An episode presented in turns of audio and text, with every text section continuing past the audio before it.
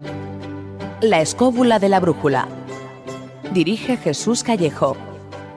Presenta David Sentinella.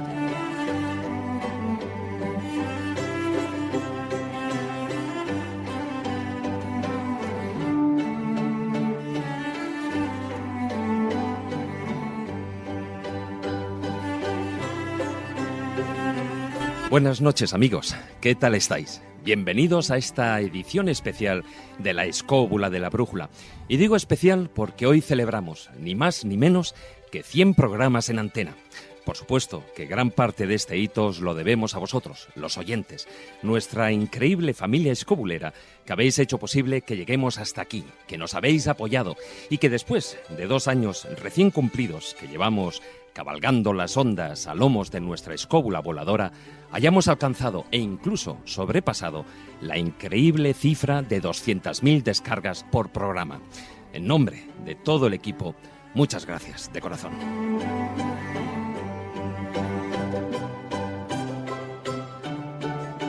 Para tan magna celebración, hemos querido abarcar un tema apasionante, lleno de historia, de leyendas, de misterios, de viajes, vamos, como a nosotros nos gusta, porque entre los grandes enigmas de la humanidad, pocos resultan tan complejos y emocionantes a la vez como el de los templarios, los hermanos de la Orden del Temple, que reunían en sí la doble condición de monjes y caballeros, lo que les permitió poder empuñar una espada contra los infieles, algo que jamás había ocurrido antes dentro del seno de la Iglesia.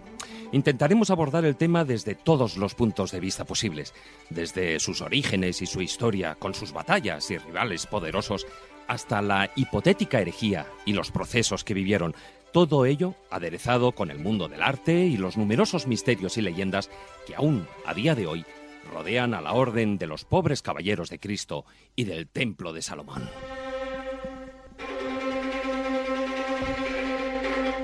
Serán dos intensas horas en las que, además del equipo al completo de la escóbula, también contamos con la presencia de nuestros laureados colaboradores, que no se han querido perder el festejo ni el programa y han hecho todo lo posible para aparcar sus quehaceres diarios y acudir en persona a nuestro sacrosanto taller del pintor, desde donde realizamos la edición de esta noche.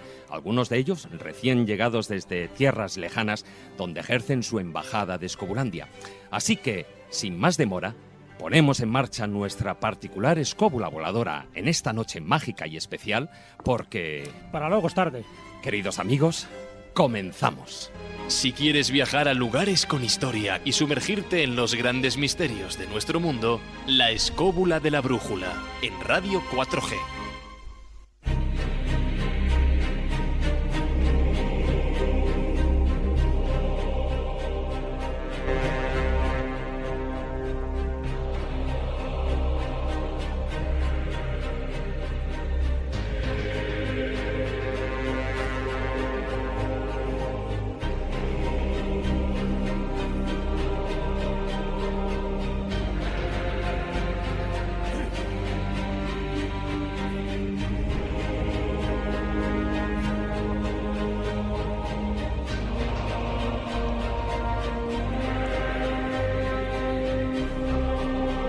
Muy buenas noches, don Jesús Callejo. ¿Qué tal? ¿Qué tal? Ya debe decir Senescal. Senescal. Aquí ya, bueno, todos, hoy todos somos maeses, incluido maese Juan Ignacio Cuesta. De sargento para arriba. No habrás de soldados rasos. Además, esos eran unos pringadillos. Sí, ¿no? Bueno, aquí hoy todos somos caballeros y una dama. Estamos en el estudio, Jesús Callejo, Carlos Canales, muy buenas noches. Hola, buenas noches. Marcos Carrasco, muy buenas noches. Hola, buenas noches, amigos. Juan Ignacio Cuesta, muy buenas noches. Hola, por aquí andamos. Carmen Fernández, muy buenas, Buenas noches. Hoy venido también de Allende, casi Allende los Mares, don Guillermo Díaz, muy buenas noches. Buenas noches. Desde el otro extremo de nuestra geografía, Fernando López del Oso, muy buenas noches. Buenas noches. Y don Fermín Mayorga, muy buenas noches. Hola, buenas noches. Bueno, Jesús, yo creo que hoy es un día totalmente de celebración, ya no solo por ese programa 100, sino también por estos dos años que cumplimos justo el domingo pasado desde nuestra mm, primera emisión, sino además también con esas eh, cifras que a nosotros mismos nos han sorprendido de descargas. Hombre, estamos de fiesta, estamos de enhorabuena. También es verdad que Israel Espino, que no la tenemos aquí físicamente, también va, va a estar, va a estar en el programa. ¿Cómo no? Como es imposible que nos falte también nuestra gran Israel Espino. Y es cierto que es un día muy especial, ese número 100, esos dos años, esas 200.000 descargas y sobre todo, pues todo ese cariño que nos han manifestado los oyentes a lo largo de, de, este tiempo, ¿no? Con todas las, una especie como de montaña rusa, ¿no? Donde ha habido todo tipo de percances, pero como suele ser habitual en este tipo de, de circunstancias y más cuando surge un programa prácticamente de cero. Así que qué mejor momento que reunirnos todo, toda la familia escobulera, alrededor de esta mesa física, de esta hoguera virtual, después de una buena cena que hemos hecho los comensales. ¿Que ha sido ovípara? O, sí, templaria, templaria. Estaba entre calentita y fría, pues templaria. ya has aprovechado, ya has ya he aprovechado ahí para meter la, la, la, cuña chistosa. Y yo creo que es un momento para todos, para congratularlos de que por fin hayamos llegado a una de esas metas que en un principio tú te pones, pero que luego no sabes si la vas a cumplir, ¿no? Porque ya sabes que las peripecias de la vida son muy diversas. Son 100 programas, eh, vestimos de largo, estamos orgullosos de lo que hemos hecho hasta el momento. Ya somos mayor de edad. ¿eh? Somos mayoría de edad. y como siempre decimos, uno de nuestros lemas favoritos, lo mejor está por llegar. Siempre, siempre, siempre. ese es uno de nuestros lemas. Carlos, te han robado el chiste, ¿eh? Ha sido una buena intervención tipo Mota la que ha hecho Jesús. Está bien. Tiene más chistes. Está bien, pero tengo más chistes, me guardo uno para luego. La verdad es que tener a Fermín, a Carmen, es fácil tenerlos porque también viven aquí, como se suele decir, en la capital del imperio. Pero dos colaboradores que siempre o que casi siempre estamos acostumbrados a tener por vía telefónica, pues hombre, es un placer teneros por fin. A ti, Fernando, ya te habíamos tenido una vez aquí, pero a ti, Guillermo... Como colaborador, ¿no? Como invitado al programa, sí. sí en las... Hablando de batallitas, además. Exacto, exacto. De todas formas, es mejor que Carlos y yo no nos juntemos mucho. De hecho, quiero informar a los oyentes que si notan algún tipo de interferencia o algo, es porque sí. cuando se juntan dos personas extremadamente guapas, eh, se forma un vórtice de belleza. Además somos amarillos viejos, eso genera ya una tensión Efectivamente. atmosférica. Bueno, notable. vosotros dos eres guapos, pero los demás somos atractivos. Ahí es. ¿A que sí, Fernando? Si es que donde hay madera, hay madera. Que yo aquí más que belleza, yo veo una conexión templaria muy íntima entre ambos. ¿eh? Esto tenéis que aclararlo luego. Sí, tenemos algo en común. Pensamos lo mismo de los templarios, que eran... Unos perdedores y unos pringados. Efectivamente. Y que bueno, tenían puerto USB. Eso, a ver, eso Guillermo, discutirá... de la silla, a ver si suena algo. eso se discutirá a lo largo del programa. Marcos, te veo muy calladito, ¿eh? No, no, no, yo estoy aquí eh, absolutamente expectante porque estoy más que nada empapándome por todo, por todo este ambiente templario y ya os comentaré que en realidad yo estoy muy contento con haber transcurrido en estos dos años que ha sido, voy a emplear términos náuticos, de singladura, de periplo, porque en realidad hemos viajado juntos, hemos crecido juntos, hemos visto cómo se han ido sumando gente, gente y gente y gente, y eso ha sido una, una ocasión muy grata, la verdad, y muy gratificante para, para poder realmente tomar recorrido y tomar una serie de, de sentido y de, y de entusiasmo para realmente pues poder devolver a los oyentes eso que nos están dando, que es la suma atención. Claro, es esa familia escobulera a la que antes hacía alusión ha ido engordando, ha ido eh, multiplicándose y no solo lo que es la familia de oyentes, sino también la de colaboradores. ¿no? Y aquí tenemos pues la muestra de los cuatro. Falta, como comentaba Jesús, Israel Espino, que luego entrará en el programa. Le ha sido imposible venir hasta aquí. Bueno, bueno, Fermín, tu experiencia, que otro que también está muy callado, si es que hoy no quiero estaros arrancando uh -huh. las palabras, ¿eh? Eso sí que no. Pero yo creo que antes... Acércate, antes nada, acércate al micrófono. Antes de nada deberíamos de dar el grito de guerra de los templarios, ¿no? El Deus Bol, este que solían gritar cuando salían. Bueno, más bien de los cruzados, ese sí, de los cruzados, de los cruzados. Y por qué no, después de, de, de esta Claro. realidad que se está viviendo en la escóbula, ¿no? De, de estas descargas, etcétera, etcétera, pues es Sí. importante dar ese grito guerrero, ¿no? Deus Bol. Y quizás sea una de esas historias que nunca se nos cuentan de los templarios, ¿no? Esa otra parte que está ahí escondidita, ¿no? Pero a veces cuando hablamos de infieles nos olvidamos de que estamos hablando de, de gente de la península ibérica, ¿no? De lo que serían los españoles de la época, en definitiva, ¿no? Y a veces se nos olvida eso y empezamos a hablar de sarracenos, eh, que me parece completamente mm, anómalo, ¿no? Porque eh, en definitiva estamos hablando de ciudadanos que vivían en la península ibérica, que fueron atacados vilmente por esta orden militar, que para mí era una orden sanguinaria, por supuesto, por lo que representaba, pero que antes que ello había una población aquí española en la que me parecía península muy ibérica blandito 800. durante 800 años, que estaba perfectamente eh, anquilosada, con sus ideales perfectamente vertebrados, y que llegan esta gente y a la de buenas a primeras lo a ver, que, pero- lo que intentan ¿qué hacer, claro que sí, lo que, Ahí, ahí. lo que Eso, hacen- eso me está lo gustando. que Fermín, Fermín, es- Fermín, que España era cristiana antes de llegar a los musulmanes. Anda, anda, anda, que los godos ahí no había cristianismo, no había nada. Que ahí cada uno iba, ¿Dónde iba- eran iba por su Los lado. eran una gente bárbara. Cada uno iba por Pero su los lado. romanos eran gente cristiana. Esto era Bueno, los romanos, Ah, entre comillas. Entre Hasta comillas. los godos eran cristianos. ¿eh? No lo Los-. Los godos eran bárbaros. En España celebrábamos el Ramadán, en España circuncidábamos a nuestros niños y en España ¿Pero cuándo? el viernes y no el domingo. Los que- pero 800 que años de Islam Que pesó 800 años de durante muchísimas generaciones. en- en- en- sobre piedras españolas, pero no los Claro, españoles. claro. No, hubo en ninguna península mezcla. ibérica, la península ibérica como tal, a eso Que me no, refiero. no hubo ninguna mezcla, ningún, no, nada. ¿Cómo que no hubo aquí Que Islam? no, no hubo. ¿Cómo que no? No. No. El Islam fue una, una capa que se superpuso sobre una población que no era musulmana. Pero estaba, estaba masivamente integrada dentro de la Que no población. se integraron en con nada. Una, una, una mm, cuantía humana muy, Que muy no, importante. por eso- por eso Más que perdieron. la cristiana. Por eso perdieron. Los mozárabes, los mozárabes estaban por ahí muy supeditados. los mozárabes eran cristianos. en unos- claro, en unos Claro. rincones muy determinados, Que no. prácticamente casi apartados. Porque los masacraron y los cuando llegan- y cuando llegan los templarios, ¿a qué se dedican Los templarios en, España a correr, no hicieron nada nunca. Bueno, pues fíjate que hicieron, nada más y nada menos que a, a quemar en la hoguera, fueron los primeros que utilizaron Pero las si hogueras. en España no hicieron nada, los pobres eran unos pringadillos. de esta tierra. Bueno, Eran unos eh, pringadillos. Esperar, esperar. dejar un bueno, Tranquilidad, tranquilidad, dejadme No, no, que a Fermín introduzca Sí, sí, sí, a una oración zen. Por favor, todo el mundo a rezar el mantra. Ay, Esto es violencia, violencia medieval. Ay, paz. Deus Vol.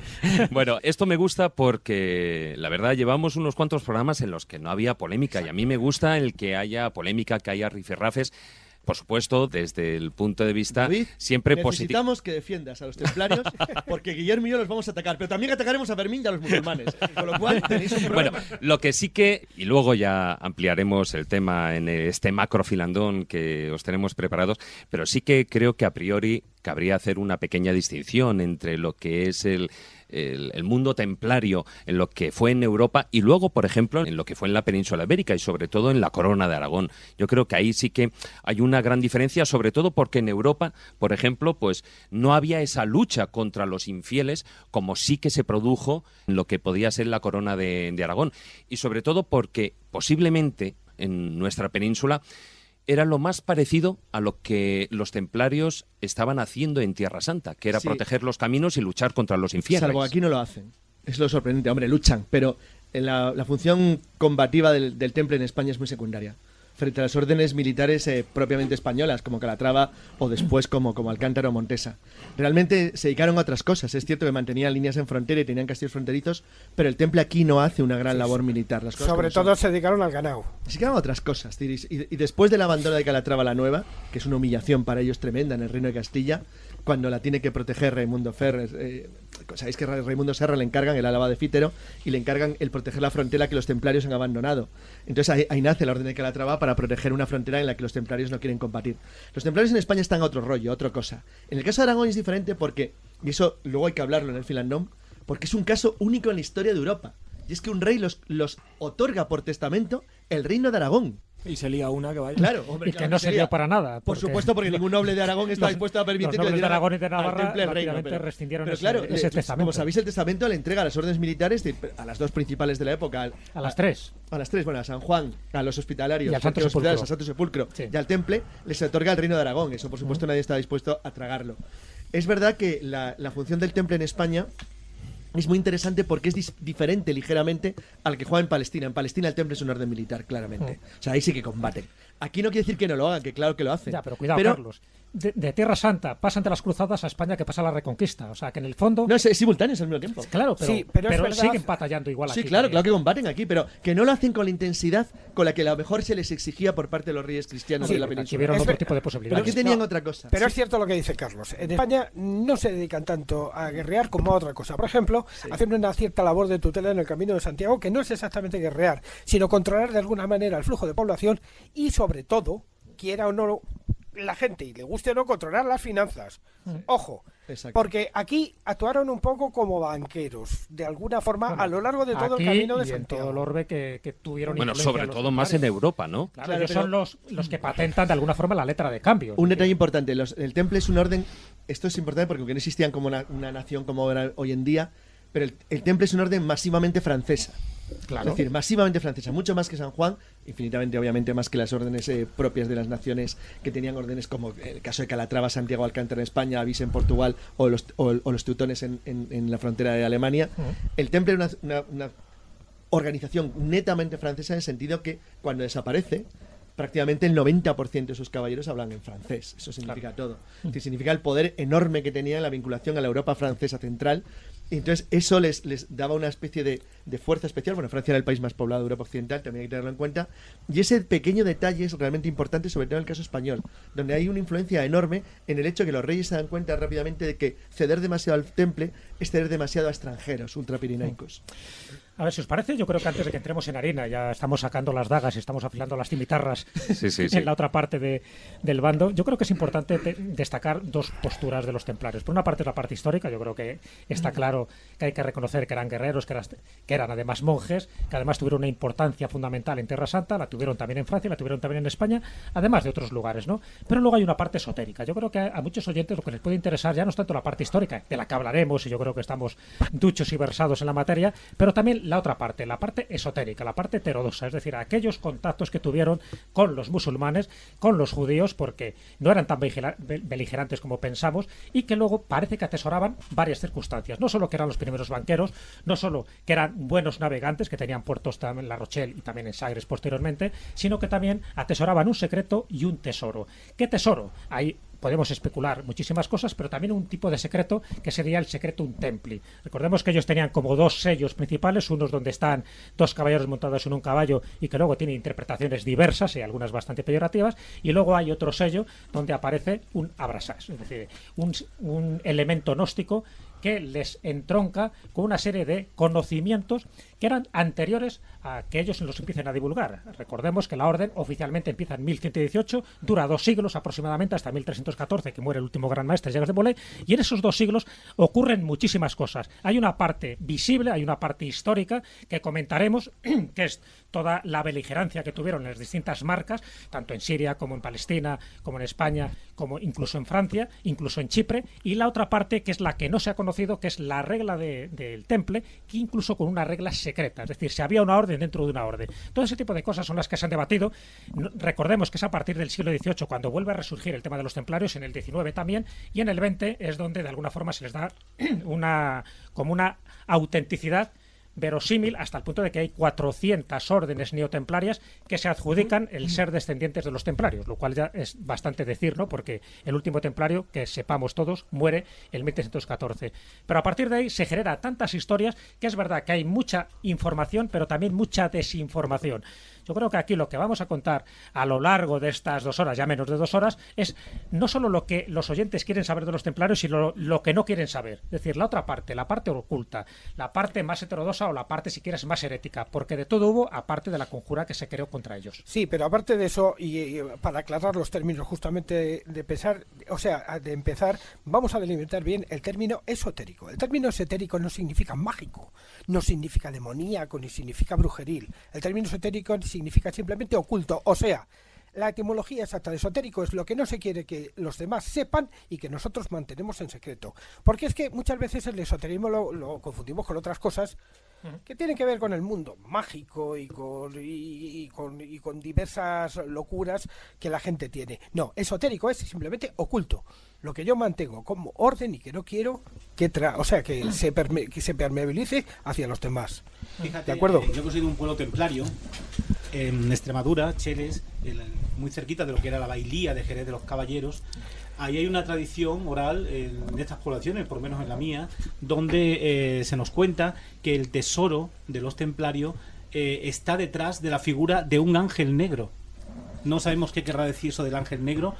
Mm, Siempre, al menos estas generaciones actuales, creemos que puede ser detrás de algún cuadro donde hubiese algún ángel negro pintado, pero es Voz Populi allí en la zona de que ese tesoro está detrás de la figura de un ángel negro. Entonces no sabemos a qué se referirá en concreto con eso. ¿no? Bien, luego te aclararé un término. Hay un negro asociado al temple en figura icónica, luego te lo aclaro. Y aparte, no olvidemos, las vírgenes negras. Dentro del simbolismo de los templarios hay muchísimo. Está el número 8, están las construcciones octogonales, está también sus insignias, el bausán, eh, sus estandartes, sus cruces, que manejaron por lo menos 10 cruces, de las cuales 5 son las más importantes, pero también están las vírgenes negras. Por lo tanto, el negro y sus santos, sus santos favoritos, es muy importante para entender un poco lo que es la mentalidad templaria. Una observación sobre las cruces. No es que los templarios manejaran 10 o 12 cruces diferentes, que las manejaban.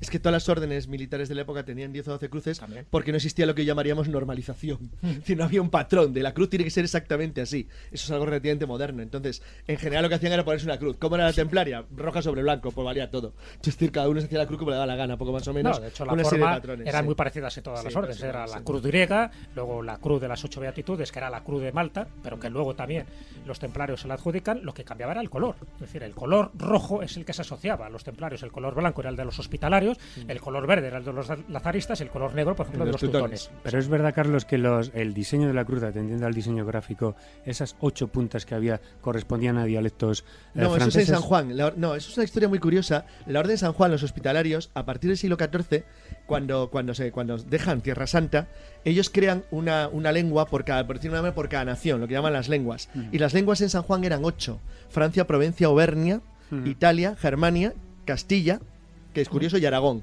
Entonces, esas ocho lenguas coincidían con los ocho, los ocho puntos de la cruz de las ocho beatitudes. Entonces, eso es un- una, una especie de como de juego que hicieron luego los hospitalarios de cada una de las puntas de su lengua, de las lenguas, correspondía a una de las, a una de las puntas de la cruz. Y es una cosa realmente curiosa porque es verdad que llegaron a ser ocho las lenguas de la orden. Iremos hablando a lo largo de este macrofilandón que ahora vamos a tratar a continuación. Hablaremos eh, también de esa parte del arte, de las vírgenes negras incluso. Sé que Marcos tiene preparado hasta cosas de Isis, ¿no? Porque yo creo que la raíz de todo ello también va por ahí. Hacemos una pequeña introducción y ya nos metemos de ello en el filandón.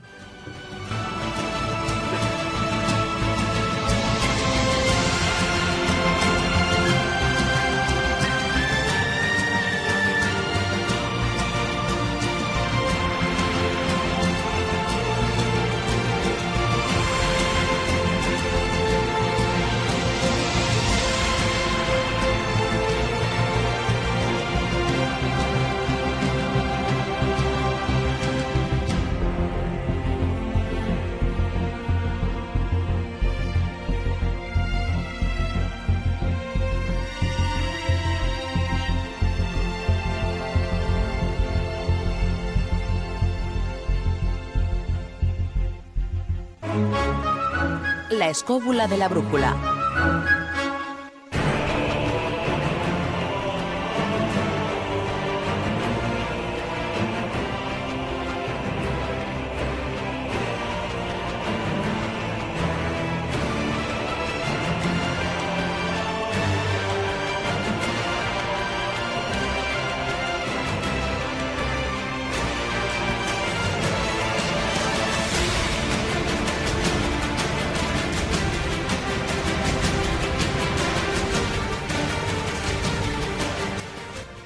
Gracias a falsos profetas que anunciaban el fin del mundo, Occidente se acercaba al año 1000 lleno de miedo con la llegada del apocalipsis, sumido en las tinieblas de la superstición. Miles de peregrinos y penitentes llenaron los caminos y los santos lugares se convirtieron en un destino deseado.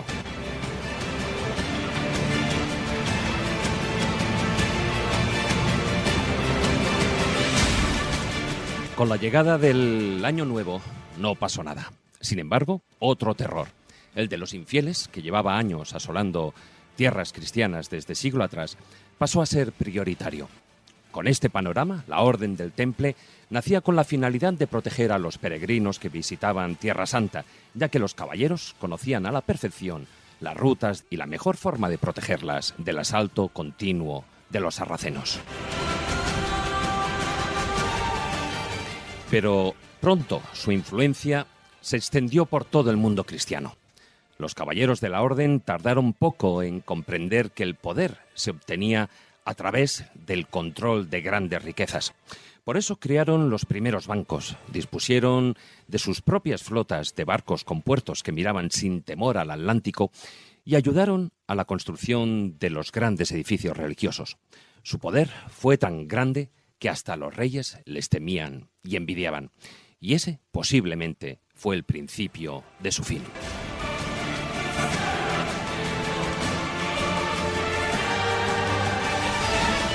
Pero ¿cómo es posible que se dejaran aniquilar? ¿Hubo realmente una conspiración para acabar con ellos? ¿Qué secretos llegaron a detentar? ¿Pensaron tal vez que les esperaba un destino mucho mejor? ¿Conocieron acaso la piedra filosofal? ¿Cruzaron quizás el gran océano camino de nuevas tierras? ¿Existe, en definitiva, alguna prueba de todo ello? De todo esto y de muchísimo más vamos a hablar a continuación.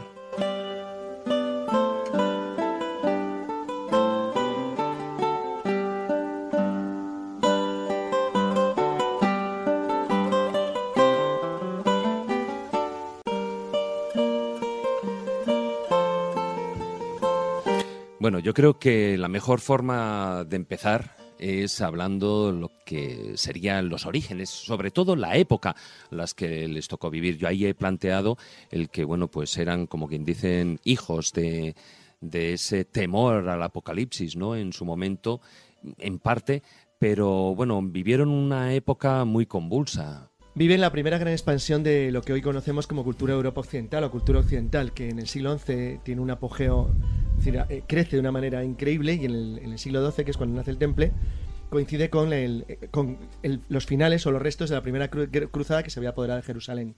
En ese entorno en el cual no llegan apenas peregrinos o no llega la gente suficiente para proteger los santos lugares, a un grupo de caballeros se le ocurre la idea, que ya daba vueltas desde hacía algunos años, porque el temple no es la primera orden militar de, Europa, de crear una orden de caballería, de monjes, guerreros, lo de guerreros lo digo porque tardaron en darse cuenta de que hubo, hubo una cierta resistencia en su momento a que los monjes combatieran. ¿No crees que, que era una cosa tan fácil el que la iglesia diera permiso a un monje para combatir?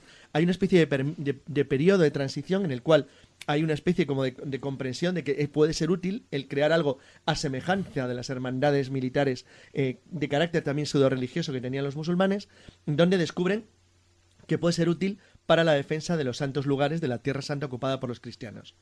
Lo que ocurre es que una vez que la orden nace en Tierra Santa con ese fin, el de proteger a los peregrinos y proteger los santos lugares, pronto se dan cuenta eh, todos los reyes de Europa de que tienen una cierta utilidad en sus estados. Claro, la orden necesita reclutas, tiene que crecer. Y aunque tiene un núcleo y una base claramente francesa, va creciendo y extendiéndose a lo largo de lo que, hoy lo que entonces se llamaba la cristiandad. La cristiandad o cristiandad latina era, por decirlo de una manera sencilla, el núcleo de lo que luego fue nuestra civilización, la civilización occidental. Es decir, los cristianos que seguían al Papa de Roma, como contraposición a los que seguían al patriarca Constantinopla, que eran los ortodoxos. En ese mundo occidental, el temple tuvo un éxito enorme porque tenían dos grandes ventajas. La primera, eran en general gente de familias nobles y por tanto tenían dinero. Y la segunda, tenían conocimiento y capacidad de lo que hoy llamaríamos expansión internacional. Es decir, eran gente, bueno, eh, claramente con capacidad para moverse a, lo lar- a través y a lo largo y ancho de los reyes cristianos y ir expandiendo poco a poco su orden, creando pequeñas órdenes, o sea, pequeños núcleos de la orden en todos los reinos y estados soberanos de Europa Occidental. Consecuencia, en solamente 100 años, en menos de un siglo, la Orden del Temple no solamente era una gran estructura político-militar, sino que sería lo que hoy llamaríamos una pequeña multinacional. Es decir, empezaba a convertirse en algo que iba mucho más allá de lo que era meramente una actividad de carácter religioso o militar. Se estaba convirtiendo en un gran negocio, en un negocio increíble. ¿Por qué? Porque estaban asentados en todos los puntos de comunicaciones y comercio de lo que era lo más pujante de Europa. Consecuencia, les permitía no solamente gestionar grandes volúmenes de tierras que recibían por herencias, por donaciones o que ellos directamente compraban, sino que poco a poco se iban convirtiendo en una potencia económica que encima tenía la ventaja de que no estaba limitada por las fronteras de reino alguno. De todas maneras, a ver, cuando se habla de, de la Orden del Temple, de los Caballeros Templarios, la gente tiene la idea de que estábamos hablando de cientos de miles de, Nada. de personas. En el mejor momento de la orden, en el mejor, caballeros, caballeros, a los que eran caballeros nobles, los que eran armados como tales, no llegaron a pasar de 2.000 nunca. En total 30.000, conjuntando todo lo que era la soldadesca y todo el servicio de intendencia que había. 30.000 en el mejor momento, ¿eh? que estamos hablando de principios del siglo XIII. Pero caballeros 2.000. Claro, efectivamente, pero 2.000 caballeros. Yo creo que, un poco resumiendo, los templarios son hijos de las cruzadas, surgen Sí. precisamente con la primera cruzada, con ese Deus Vol, ese Dios lo quiere, ¿no? De Urbano II al principio, y mueren también con las cruzadas, es decir, cuando se termina y arrasan con San Juan de Acre en 1291, a partir de ahí es el principio del fin de los templarios, ya no, no tienen ningún tipo de vigencia, ningún tipo de poder, y ya es cuando se empiezan a hacer ese tipo de conspiración, tanto de- del Papa como de- del monarca de Francia, para intentar eliminarlos, ¿no? que luego contaremos un poco toda la estrategia, pero surgen por una cuestión militar yo creo que se desarrollan por otro tipo de cuestiones que dan de tortas a todas las órdenes militares que había por entonces, es decir, detentar un, determinado secreto que luego comentaremos, pero al final mueren víctimas de su éxito. Es decir, al final convertirse en banqueros y que el propio monarca de Francia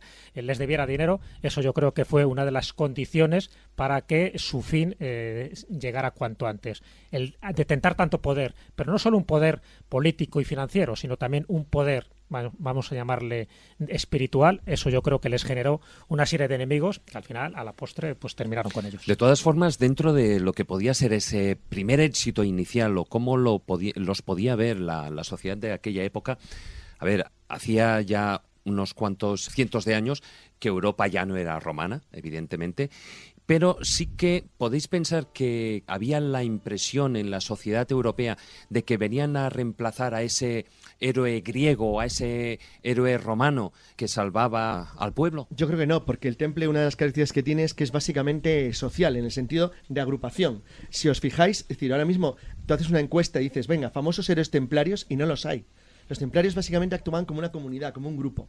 Eso es algo realmente llamativo porque lo separaba del paladín medieval. Del héroe, del, héroe de- del héroe básicamente incrustado en la mentalidad de la Europa medieval de carácter germano, germano-romano, donde se busca el, el héroe tipo Siegfried o, tipo el- el- o tipo el Cid, tipo Roldán. No, el caso del temple es diferente. El temple siempre actúa en grupo, en grupo, de una manera cohesionada, de una manera fuerte, cerrada y además con, con extremada modestia. Es decir, era una de sus reglas y una cosa llevaban a rajatabla. Hoy en día nos cuesta mucho y sobre todo porque, luego seguro que lo tocaremos porque Juan Ignacio es un tema que varias veces ha comentado y Jesús también. Realmente ahora nos cuesta mucho en Europa Occidental y sobre todo con las, con las deformaciones del cine y de la literatura intentar entender cómo pensaba un del siglo XII. Es que eran realmente gente que creía en lo que decían. O sea, es que eran religiosos, eran muy primarios, era una gente que ahora mismo nos parecían muy simples en algunos aspectos, pero que es que creían en ello de manera honesta y de verdad y responsable. Y sobre todo, eran brutales hasta un extremo que ahora mismo no entenderíamos. Es decir, ellos, ellos creían o pensaban que tenían la razón. Y por tanto, todo lo que supusiera, como decía, sostenía razón Fermín al principio, iba a ser eliminado del principio porque para ellos era un enemigo. Y todo enemigo act- actuaba contra su verdadera fe. Porque la única fe verdadera era la suya, eso hay que tenerlo claro. Eran cruzados. Claro. Entonces no había nada que discutir. Guillermo, eh, como ha dicho Carlos, el cine ha hecho mucho mal, ¿no? En, sobre todo en este tipo de películas históricas. Bueno, de hecho, en la Edad Media, o sea, de- sobre las cruzadas, no hay una buena película en la que podamos, en la que podamos creer. Eh, quizá con alguna batallita, Excalibur ¿Y- o... y el reino de- de los cielos? No, dejémoslo. o sea, quería hacer- aparecen los, los templarios como muy malotes. ¿eh? Sí, sí, sí. sí. Bueno, era. eh, eh, Chatillón era tonto. ¿eh? Sí, pero es que, pero es que en el Reino de los Cielos se ve que poco menos tienen que pedirle por favor a los musulmanes que les ataquen. O sea, que no es como los musulmanes ya es, "Ojo, nos han matado a todos, tenemos ya que responder. Hay una cosa que ha dicho Carlos que es muy importante, que es eh, que aportan no solo los templarios, sino las órdenes militares de nuevo a la, a, la, a la guerra en ese momento y por qué tienen tanto éxito. Y quiero hacer hincapié en, en- o sea, extenderme un poco en una cosa que ha dicho Carlos. Se diferenciaban del paladín medieval.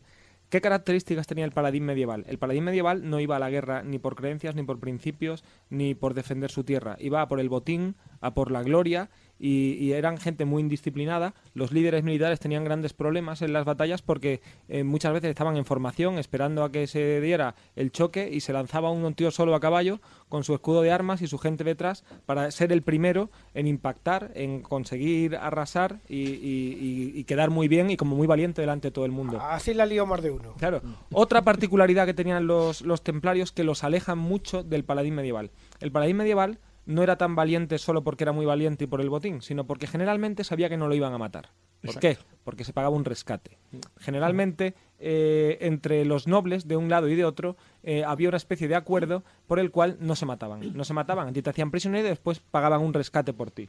De hecho, tenían unas reglas de enfrentamiento. O sea, tenían la guerra mortel, que, que lo que iban era una guerra muerte, que era la, la menos habitual, y por otro lado, la velum hostile, que era... mm, Un juego, casi va- un juego claro, armado. Vamos a por la pasta. Eso sí, un juego armado menos para los campesinos que mataban y los Exacto, que quemaban. exacto, que era lo que mataban mientras llegaban al otro lado, les iban matando.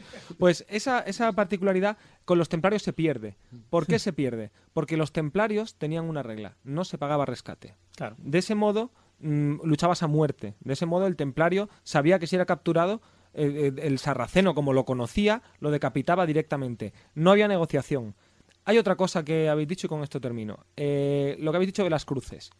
Eso realmente lo que hacía era unificar bajo un mismo estandarte, ba- bajo una misma heráldica, a esa comunidad de combatientes, de manera que suprimía la individualidad. Y eso en la Edad Media es muy novedoso. ¿Por qué? Porque en todo ejército hay un emblema común que suprime la individualidad de sus, eh, de sus efectivos. Eh, la bandera, la compañía, los marines, todos necesitan... De hecho, el temple prohibía los escudos heráldicos de sus miembros. Por supuesto, es que el- el- el- lo que hacen Para es unificar. renuncias a tu personalidad, por, decir- por decirlo así, a tu, a tu individualidad y te sometes a, a esa comunidad. Eso era importantísimo en las cruzadas porque permitía una disciplina, un orden en la batalla un, un- un- y, y poco ego para los combatientes. Te sacrificabas tú y tu personalidad por el grupo y por los intereses generales y ya sí por principios y no por un botín. Yo creo que sí que mm, deberíamos hablar, ya hemos entrado en harina un poquitín sobre el cómo funcionaban en las batallas, pero sí que yo creo que cabría establecer cuál es eh, su estructura, la estructura de la orden. Claro, vamos a ver la orden, porque y digo la orden porque al temple le copian todos, esto también es muy importante. ¿eh? Aunque es posible que los hospitalarios, eh, bueno, los hospitalarios de hecho que han hecho ahora su aniversario, la orden de San Juan, Malta, eh, que sigue existiendo, ellos a sí mismos se atribuyen un origen anterior, como orden hospitalaria al menos, no como orden militar, pero sí como hospitalaria. El hecho es que al temple le siguen todos, copian sus reglas, las reglas de Santa María que utilizan, copian su sistema de organización, porque el temple es enormemente eficaz. El temple tenía una estructura, una estructura jerárquica. Esto es importante porque hemos hablado al principio de combate y guerra, pero luego vamos a hablar de la otra parte. Y una de las grandes razones del éxito financiero del temple es que el temple es una organización que funciona primorosamente bien. Cuando he dicho que es una multinacional, lo es que lo era en sentido absoluto. Es decir, tenía una cabeza rectora que pensaba con gran claridad, que tenía un concepto, como llamaríamos, geopolítico del mundo muy amplio y muy bien desarrollado, de gente muy culta, no eran ningunos analfabetos, los líderes templarios, que conocían perfectamente la política y la sociedad de su época de su tiempo, no solamente la suya, sino también la de sus enemigos. O sea, sabían perfectamente lo que hacían. Conocían muy bien las reglas del comercio internacional y cuáles eran los puntos débiles de las monarquías de su tiempo, tanto de nuevo de los amigos como de los enemigos, y a todo eso le unían una estructura organizativa que funcionaba muy bien. Territorialmente ellos estaban establecidos sobre eh, prioratos, grandes prioratos, que dominaban territorios que estaban vinculados normalmente a estados soberanos, es decir, por ejemplo, eh, había un priorato, por nombre, para el reino de Aragón. Luego había subprioratos zonales y bailíos, y luego zonas más pequeñitas. Todas esas zonas eran dueñas a su vez de tierras, tierras de granjas, de zonas de ganadería, de zonas de cultivo y de fortalezas que los protegían. De manera que con todo ello formaban un entramado que iba creciendo y creciendo y creciendo, que les iba dando fuerza y poder. Pero hasta el punto de que se establecían especialidades. Había zonas en las que cultivaban aceite, en otras trigo, en otras legumbres, en otras tenían caza, en otras carne. Es decir, de manera que tenían toda una estructura que les iba convirtiendo poquito a poquito en un poder interno dentro de cada reino. Eso me suena a la moderna empresa. Es que era una empresa moderna. Por eso, es verdad, la vinculación del, del temple con la creación de las letras de cambio es pura y simplemente por su distribución estructural. Es decir, claro, si yo tengo, por ejemplo, imagínate, agentes en Tiro y Sidón en las costas de Levante y al mismo tiempo los tengo en Venecia, ¿qué me cuesta a mí decir, si soy un mercader, oye, tengo que man- mandar, no sé, dos un saco de onzas de oro? Pues ¿por qué lo voy a arriesgar en un barco? Me hace una letra de cambio, un tío en Tiro al que le dejo el dinero y alguien a contra la letra me da el dinero en Venecia.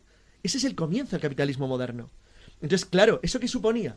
Que tenías, fijaros, contables, gente que sabía escribir y leer, escribanos, contables, gente especialista en finanzas, banqueros. Es decir, hay un montón de gente detrás que ya no vale simplemente con ser un guerrero o un combatiente.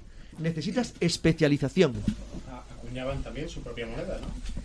Bueno, sí, pero eso es complicado, porque el tema de la acuñación de moneda, que es, que es el, el- el rango básico de un Estado soberano, como es bien conocido, dependía de varios, de varios factores, que eso, de hecho, y luego lo tocaremos, es uno de los temas que les lleva a su ruina.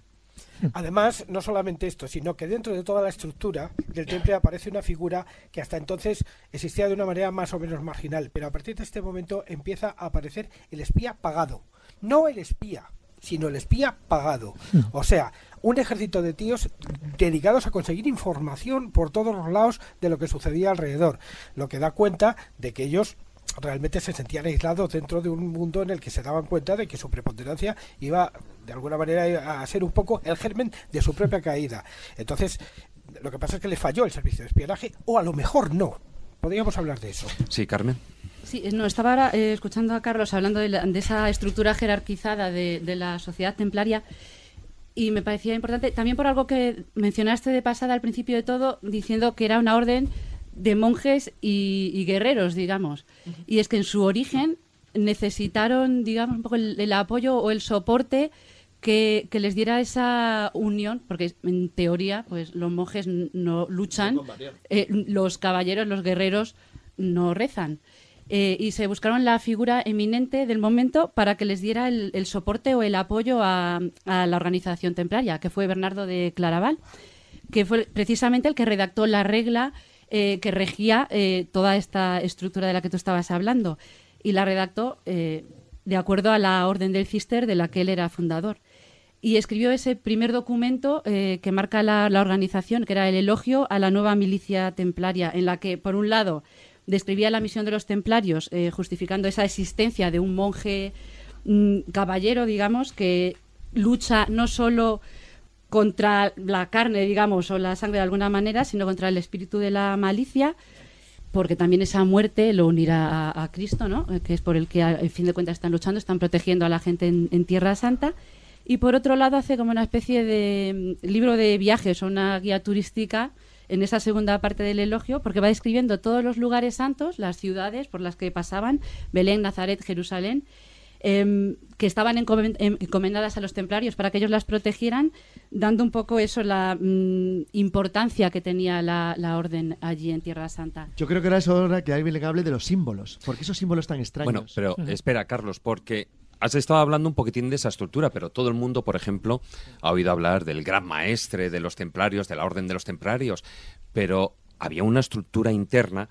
eh, tú antes, Antes eh, Jesús, me, has sí. apuntado ahí el senescal. El senescal. Era una de ellas, uno claro de que los sí, a ver. eh, niveles. la verdad que lo sorprendente es que desde 1118, cuando surgen ahí nueve caballeros estrafalarios ahí con su séquito, ¿no? Y piden un poco permiso al rey Balduino II de Jerusalén que les deje las caballerizas del templo de, de Jerusalén, es decir, el templo de Salomón, de ahí viene un poco lo de los pobres caballeros de, de Salomón. Es curioso que luego con el tiempo se convierta en una organización de lo más compleja, pero de lo mm, muy bien organizada. Y cuando hablamos de bien organizada muchas veces pensamos eh, en la estructura de los caballeros, pero es que había caballeros, había clérigos, que son los que se encargaban de toda la parte eclesiástica, estaban los de las labores domésticas, donde estaban pues todo lo de las almuzaras, en fin, toda la labor de, de la, del, De del aceite. de las granjas, Era de- fundamental, o sea, todo lo que eran las encomiendas en la bailías era fundamental y había todos unos machacas detrás que eran fundamentales. Pero dentro de la orden jerárquica de los caballeros es muy importante. Siempre se oye, se oye hablar del gran maestre. Pero es verdad que había como una clase dirigente que era el gran maestre, que era el senescal, que era el representante del gran maestre, estaba el mariscal, el general de la orden, estaba el comendador, ¿no? que era de alguna forma el que dirigía cada provincia, estaban los visitadores provinciales, el preceptor, etcétera, etcétera. Que tiene palabras más bonitas, por ejemplo, condestable, el conde de los establos, el que organizaba la intendencia. O sea, a mí eso me recuerda a un vino buenísimo. también, también, es verdad. Y yo creo que el gran éxito que tuvo los templarios, a diferencia de otro tipo de órdenes, y esa es la paradoja, ¿no? Es decir, el gran éxito de la organización, del asentamiento, de la estructura y además del nivel intelectual que tenían eh, la clase dirigente, y que al final son los primeros que desaparecen. Todas las demás continúan en el tiempo. La de Santiago, la de Calatrava, la de Montesa, que, que surge a posteriori, eh, todas las demás permanecen, pero sin embargo, la que mejor estructurada estaba, la que tenía una vocación de futuro, la que se había sentado perfectamente tanto en las bases materiales como en las espirituales, al final desaparece precisamente por ese gran poder. Bueno, pues esta es la gran paradoja, a pesar de que ellos pensaban que tenían ya las raíces suficientes para que tuviera una perpetuidad. Y, y lo que nunca pensaban es que una vez que desapareciera realmente las cruzadas, ellos también iban a desaparecer. Pero sabemos por qué desaparecen. No solo por el, el poder que detentaban, no solo por el poder económico y financiero, sino también porque a lo mejor tenían un tipo de secreto que era incómodo para eh, los que estaban en aquel momento dirigiendo Es que, el esa, mundo. es que esa es la cuestión. ¿Desaparecen voluntariamente o desaparecen por fuerza? A la fuerza, a la fuerza. Que no queda claro, porque evidentemente está claro que eh, Jacques de Molay, eh, Geoffrey Jarrey y los otros maestres desaparecen por la fuerza, los templarios de Jerez de los Caballeros que se resisten y otros muchos. Pero da la sensación a veces cuando uno estudia esta historia desde la influencia de Bernardo de Carnaval en adelante que ellos tenían una idea muy clara de cuándo había terminado su misión y que tenían que transformarse en otra cosa. Hombre, y que se de transformaron algunos- en ceniza, pero eso no es muy agradable.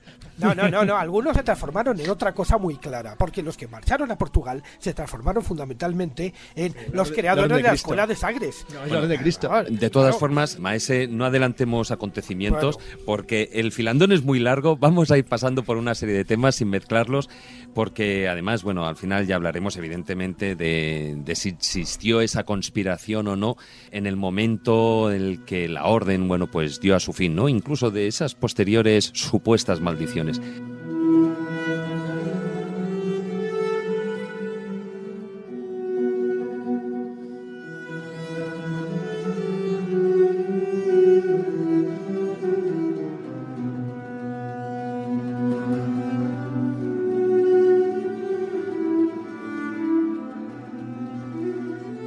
Continuamos con este programa especial aquí en la escóbula de la brújula sobre el tema de los templarios.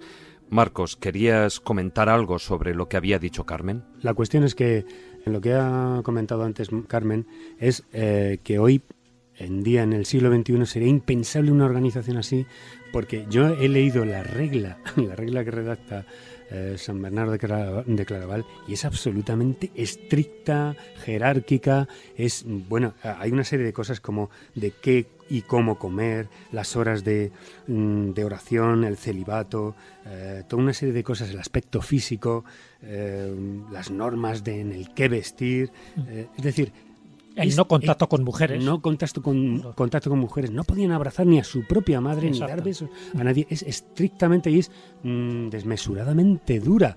Quiero decir, en teoría, que es lo que, que es lo que en realidad nos ha llegado hasta nosotros. Es decir, cómo, vamos a ver, tendrían que tener muy, muy, muy claro la recompensa de ultratumba en el más allá, en la proyección a la eternidad. Eso es lo que no queremos reconocer en el mundo actual, es- de que la gente creía en eso en el siglo XII Exactamente. Y no podemos, no podemos sustraernos a eso. Es decir, hoy no hay ideales así. Quizá, oye, a lo mejor, extrapolando esto, a lo mejor tenemos todo el, el otro lado de la línea divisoria, que es el mundo musulmán, donde hay las ideas extremistas que estarán viviendo un momento, un momento muy parecido al de las cruzadas, muy extremista, entre comillas. Lo cierto es que las hordas musulmanas también tenían precisamente sus órdenes eh, militares, igual que las tenían, Sí, el temple lo copia, lo copian probablemente de los musulmanes. tenían antes que ellos. Sí, sí. Y amén de eso, en la misma Lusitania, en la península ibérica, ya tenían esas órdenes militares los musulmanes mucho antes que las cristianas. Pero no copian de cualquier musulmán. Copian de los persas. Cuidado, no copian de los musulmanes ortodoxos, copian de los chiitas. Eso es muy importante, sobre todo para entender cosas que hoy están pasando, ¿eh? Que nos llevaría quizá a otro programa. Pero el chiismo, el chiismo fue eh, muy aliado del temple en contra del sunismo en aquel momento. Hombre, es un tema fronterizo, pero eso es evidente. La Tierra Santa cristiana daba, daba- chocaba principalmente con territorios sunitas. Simplemente es por eso. Es decir, el tanto que los persas eran enemigos de los árabes por esencia. Pero era un tema más étnico que otro tipo, no tanto religioso como que eran enemigos permanentes. De todas maneras, se ha dicho, se ha hablado mucho sobre el increíble poder, incluso, o sea, estamos hablando de la parte templaria guerrera. ¿Tan efectivos eran en las luchas? Bueno, eran efectivos, eran muy efectivos, pero no ellos solo. Las, órdenes militares en general eran muy efectivas por las dos características que hemos, que, hemos apuntado antes. La falta de individualidad, eh, la cohesión y el entrenamiento. Estaban muy, muy. Cuando yo digo que es muy difícil entender la mentalidad de la época, hay una orden pequeñita que nace en el Reino de León en el siglo XII, que es la orden de los caballeros de la orden de, de, de Montegaudio, también conocida con el nombre francés de Montjoie. Montjoie, el Monte de la Alegría, era el monte que- desde el que se divisaba Jerusalén por primera vez cuando se ganaba en peregrinación. Esta orden que es creada en España no combate, no combate aquí, no combate en la península, sino que entera es creada para combatir en Tierra Santa.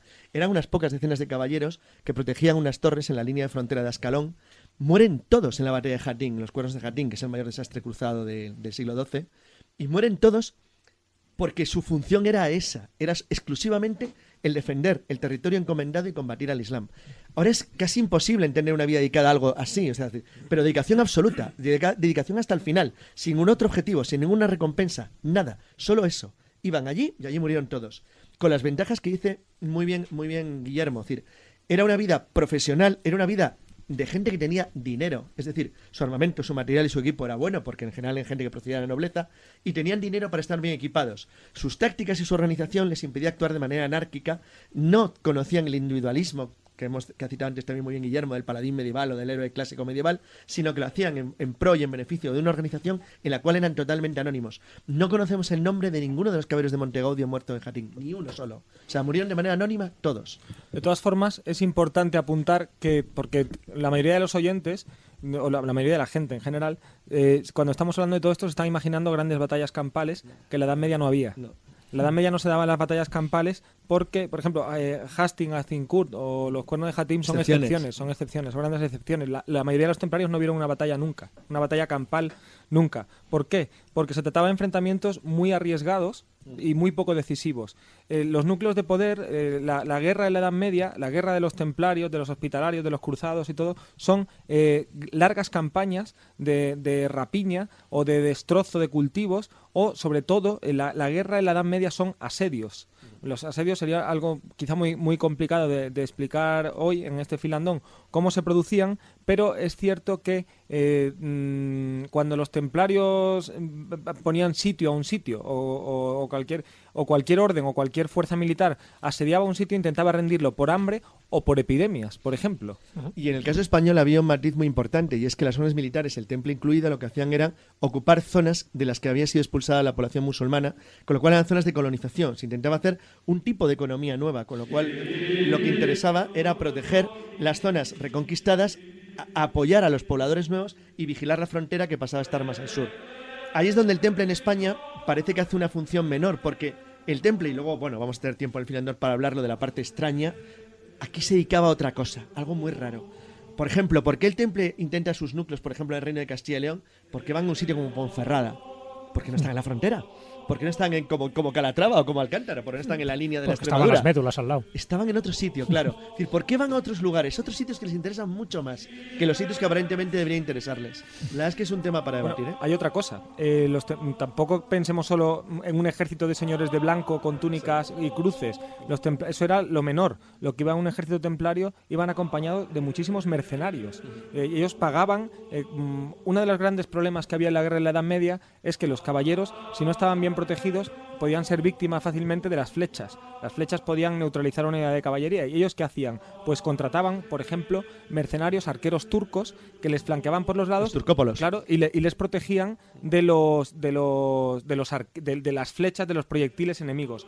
Otra de las cosas que tenían, y esto es una cosa que me parece bastante curiosa, eran los lanceros, mercenarios lanceros, que fijaos el vocablo que nos llega hasta hoy. Eh, cuando alguien quería ver los efectivos que tenía un ejército, de los que podía disponer en un momento determinado con la formación ya hecha, contaban las lanzas.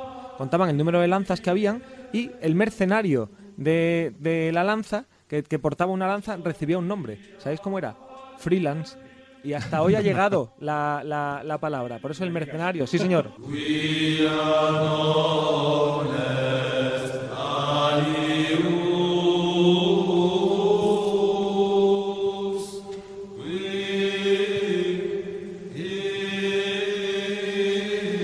Bueno, seguimos aquí en la escóbula de la brújula en este programa especial número 100 en el que abarcamos el tema de la Orden del Temple. Y hasta ahora hemos estado hablando de esa estructura de la Orden, de esos orígenes, de la época en las que les tocó vivir, de algunas de, de esas batallas, de los temerarios que podían llegar a ser esos guerreros templarios. Pero hay otra parte muy importante dentro de la Orden del Temple, que es ese conocimiento esotérico al que antes Maese Cuesta hacía referencia, ¿no? Porque ellos vivieron en Tierra Santa y por supuesto, pues por ejemplo, fueron conocedores de, lo que es eh, la cábala o por ejemplo, bueno, pues tenían unos conocimientos adquiridos en Oriente que no tenían su reverso aquí en Occidente. Hombre, a ver, yo creo que la gran fascinación que tienen los caballeros templarios es precisamente por eso, por la otra parte, ¿no? La parte más heterodoxa, la menos conocida, la más especulativa, en la que se han dicho auténticas burradas y a veces estupideces. La parte histórica, bueno, más o menos se ha esbozado a lo largo de esta primera hora y se podría hablar mucho más, ¿no? De su estrategia, de, en de lo que se pretendía tanto en Tierra Santa como para custodiar a los peregrinos, porque no olvidemos que esa era una de las funciones principales que tenían, y de ahí las encomiendas, y en teoría, pero solo en teoría, lo que hacían es proteger a los peregrinos. Luego sabíamos que hacían otro tipo de actividades y por eso llegaron a adquirir tanto poder fáctico, y no solo me refiero al financiero. Pero claro, alrededor de ellos y sobre todo a raíz de, de la extinción de la orden, la orden se extingue en el 1312, dos años después chamuscan al gran maestre y a partir de ahí surge la leyenda. Ahí se acaba la historia y surge la leyenda. La leyenda, ya digo, que se fomenta sobre todo en el siglo XVIII, siglo XIX, con distintas obras literarias y con el romanticismo y con algunas obras artísticas que luego Marcos nos comentará. Claro, ¿qué es la parte esotérica? Que yo creo que es fundamental y donde hay que hablar mucho de esa mitología templaria que eh, a veces se aleja mucho de la realidad. Pero dentro de la mitología templaria y del esoterismo, y son una serie de puntos que yo voy a exponer sobre la mesa para que luego se, se desarrollen y se debatan, estaría, por una parte, si, bueno, pues es un poco qué conocían ellos alrededor de una palabra mítica y mágica que es el Baphomet. Sí. Otra parte es por qué muchas de las capillas y de los monumentos templarios tenían ese carácter octogonal, por qué el 8 era un, número sagrado para ellos. ¿Por qué en muchos de esos templos hay una advocación a la Virgen Negra, como si la tuvieran como baliza? ¿Por qué tanto los cistercienses como ellos eh, promulgan el culto a la diosa madre, es decir, a la Virgen, a la, a la madre? Eh, como entendida como la madre de Dios, lo cual ya por entonces era raro. Ahora lo tenemos como muy admitido, pero por entonces casi todos los templos estaban dedicados a santos o a Jesucristo, a Dios, pero no tanto a la Virgen, no tanto a el espíritu femenino, ¿no? Eso estaba un poco relegado y sin embargo fueron los impulsores. El por qué, entre otras cosas, eh, dicen que custodiaban determinadas reliquias. Ahí se habla del Grial, se habla de, del Arca de la Alianza y también porque dicen que tenían un secreto. Y también de la Sábana Santa. Y de la Sábana que, Santa. Que ahí, bueno, hablaremos relacionada incluso, incluso con el Baphomet. Claro, a ellos se les eh, adjudican prácticamente la custodia de muchas de las reliquias y sobre todo las reliquias de alto, bueno, pues alto... De alto standing. alto standing, ¿no? Porque estamos hablando del Ignum Crucis, que por cierto, y lo digo un poco... Sí, son reliquias eh, de primer nivel. Entre líneas, ellos fueron los principales divulgadores del Ignum Crucis falsos y además ellos lo reconocían. Sabéis que ahora eh, hay reconocida como tal una sábana santa auténtica, que sería la de Turín, y no vamos a entrar en detalles, y luego uh -huh. hay muchísimas sábanas santas falsas, entre ellas aquí en España tenemos más de 35, pero que adquieren sacralidad porque tuvieron contacto con la original. Bueno, pues los templarios lo que hacían, y era una de las formas de sacar bastante dinero, es que empezaron a vender astillas de todo tipo de madera. Y sabían que eran falsas, pero ellos decían que eran falsas. Decían claro, que, pero era la sacralidad por contacto. Porque decían que la auténtica que estaba en Jerusalén había tenido contacto con estas, vamos a llamarlas réplicas o copias baratas. O sea que una de las formas de proveerse de, de, de dinero era a través de eso, de reliquias. O sea, cualquier templo sagrado en aquella época necesitaba un tipo de reliquia. En fin, como no había muchas, muchos clavos de Cristo y tampoco había muchas eh, sábanas santas o muchos manteles, pues bueno, las astillas era muy fácil de hacerlas. Entonces, a partir de ahí se genera un mito alrededor de lo que había detrás de los templarios y qué es lo que realmente preservaban. Si era un tesoro basado en reliquias y en conocimiento o también tenían algo más, ese secreto un temple. Y ese algo más está relacionado con sus puertos, es decir, que hacía un puerto de La Rochelle en el Atlántico y si tenían algún tipo de proyección allende de los mares y llegaron realmente a América. De todo eso se ha hablado. Incluso se ha hablado de que el que aparece en la Sábana Santa posiblemente fuera Jacques de Molay. Es una hipótesis que se ha barajado recientemente en algún que otro libro. Y se ha, había, se ha hablado de que ha aparecido un templario congelado en la Antártida. Se ha dicho que se han encontrado manuscritos donde realmente se hablaba de que el último templario, el Armenius, pues continuó la tradición sagrada de esta orden.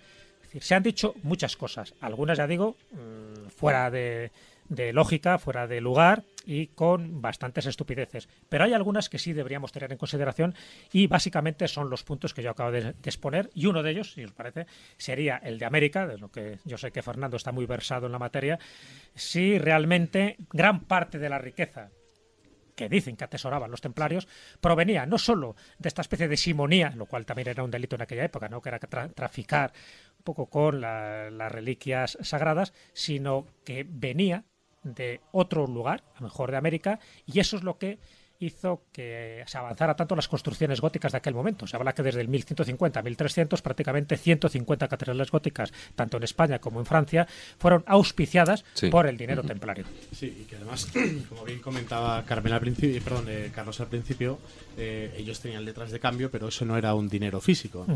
Y sin embargo se sabe que, que acuñaban moneda, ¿no? Y, y- y moneda de plata de la que no había tantas minas romanas como comentabais en las médulas, por ejemplo, para explotar y que pudieran Claro. abastecer eso.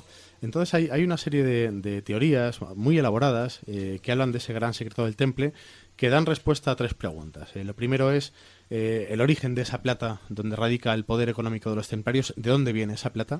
Eh, por otra parte, da un sentido al puerto de La Rochelle. El puerto de La Rochelle es un puerto que está en la costa atlántica de Francia y que es extraño porque no tiene mucho sentido para una, eh, una orden que parece que está encaminada a defender eh, la vía de peregrinación a Tierra Santa y que debería tener una presencia enorme en el Mediterráneo y es un puerto realmente importante. De hecho, eh, eh, parten de él buena, un buen número de, rutas templarias que se abren en abanico eh, hacia toda Francia y que convergen todas en, en La Rochelle.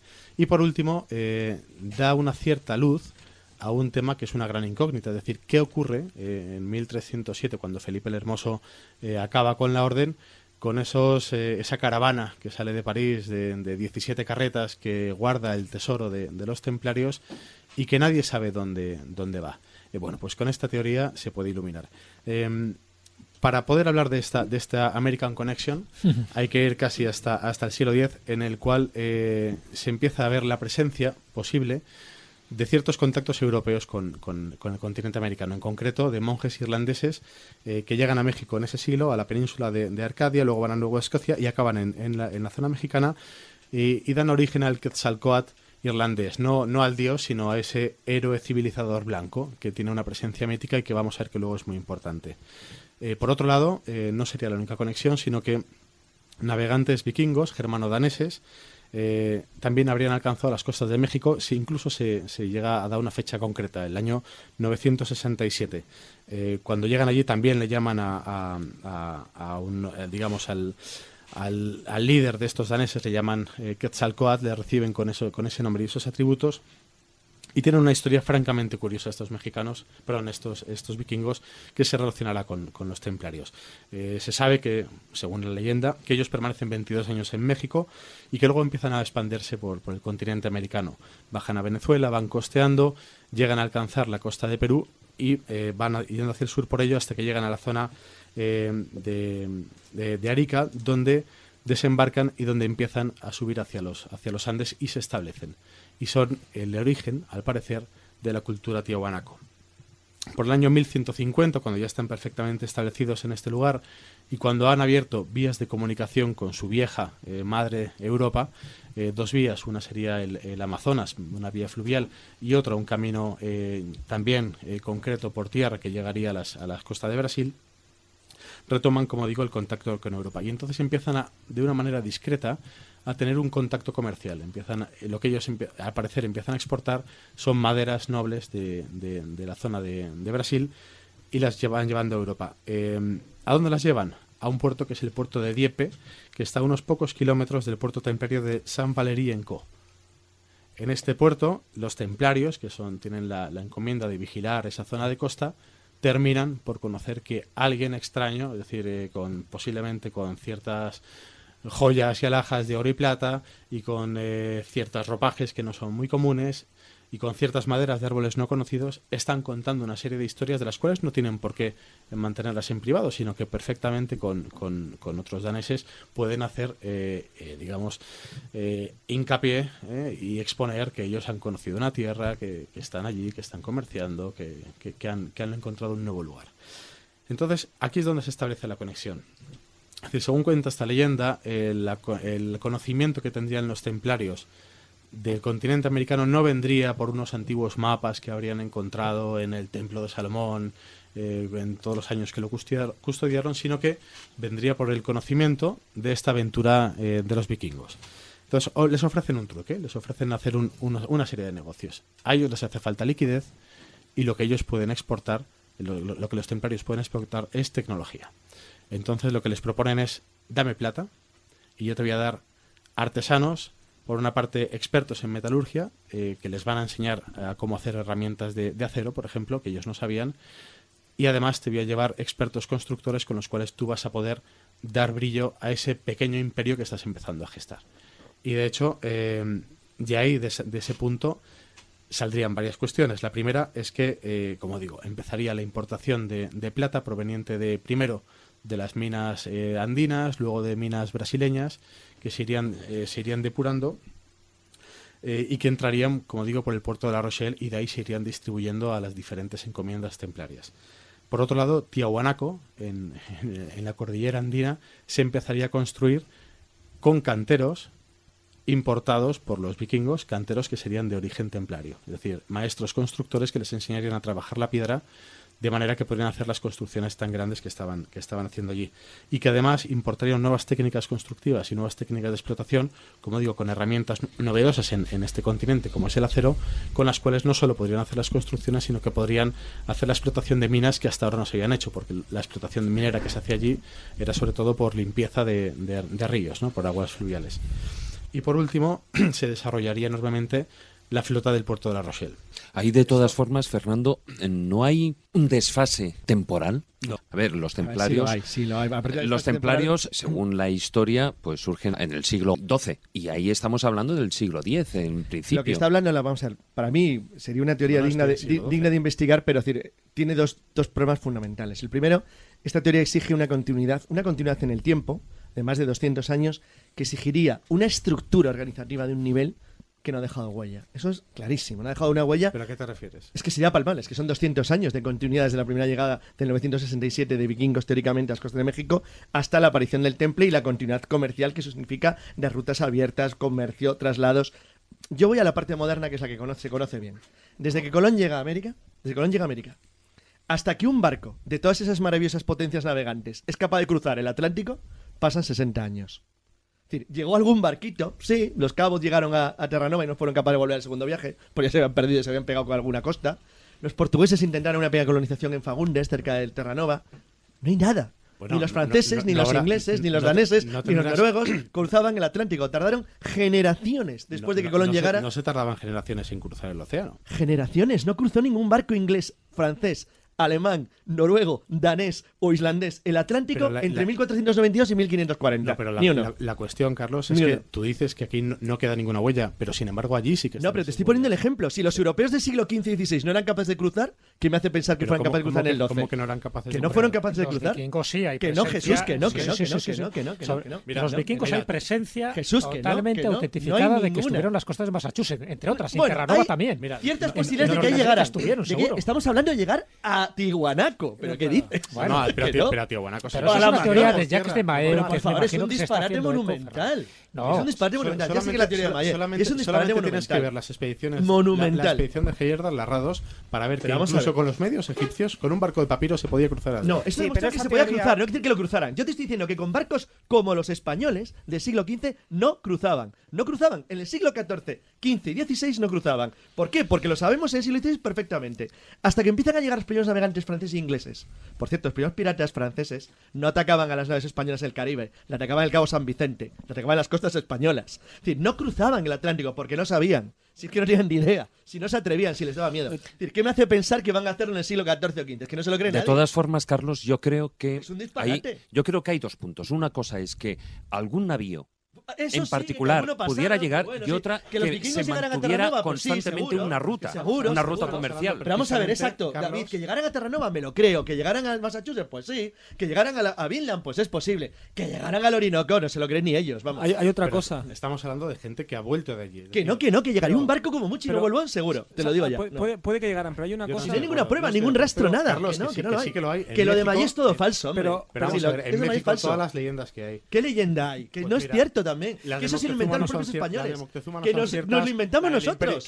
Vamos, Nosotros. Bueno, ¿queréis Pero- hablar un claro. poquito? A ver, a ver, Fernando, Fernando y Carlos, hay una Nos cuestión, hay una cuestión, Pon orden, pon hay orden, una cuestión Guillermo. que a mí no me, no me, no me cuadra. leyenda. Fijaos una cosa, cuando los españoles llegan a México y, y luego y luego bajan a, a- y se encuentran con los incas, tanto los aztecas como los incas están en la edad de piedra. Un constante. qué dices? Completamente la de piedra. A nivel tecnológico, sí. A Claro, nivel tecnológico, sí. Sabían hacer algo de, de Sabían- cobre, muy sabían, poco. sabían hacer armi- armitas de piedra, eh, ondas, o sea, o sea, cosas con oro, con algo, pero estaban muy retrasados. No, Sí. sabi- no sabían manejar metales, no sabían eh, duros, no, no tenían tecnología. Un contacto permanente de 200 Claro, años, aprendes. algo se le hubiese pegado. Yo no digo, no niego que, que a lo mejor no Alguien llegará, estuvieran, estoy seguro. pero que hubo un contacto pero permanente. tú- tú- Estoy prácticamente tú tienes- seguro de que no, porque no empaparon nada. Sí, pero, Sí, pero- No, no, no, un segundo. Tú piensas la duración de un arma de acero Sí. o de hierro en esa época. Es decir, es, Sí. es casi inviable que nos hubiera llegado hasta nuestros días. Nos habría llegado seguro. De hecho, estamos No, llenos de espadas del siglo XI y XII. Y de hachitas. Y de hachas y de Pero armas de todo tipo. está, está hablando de algo minoritario y en una zona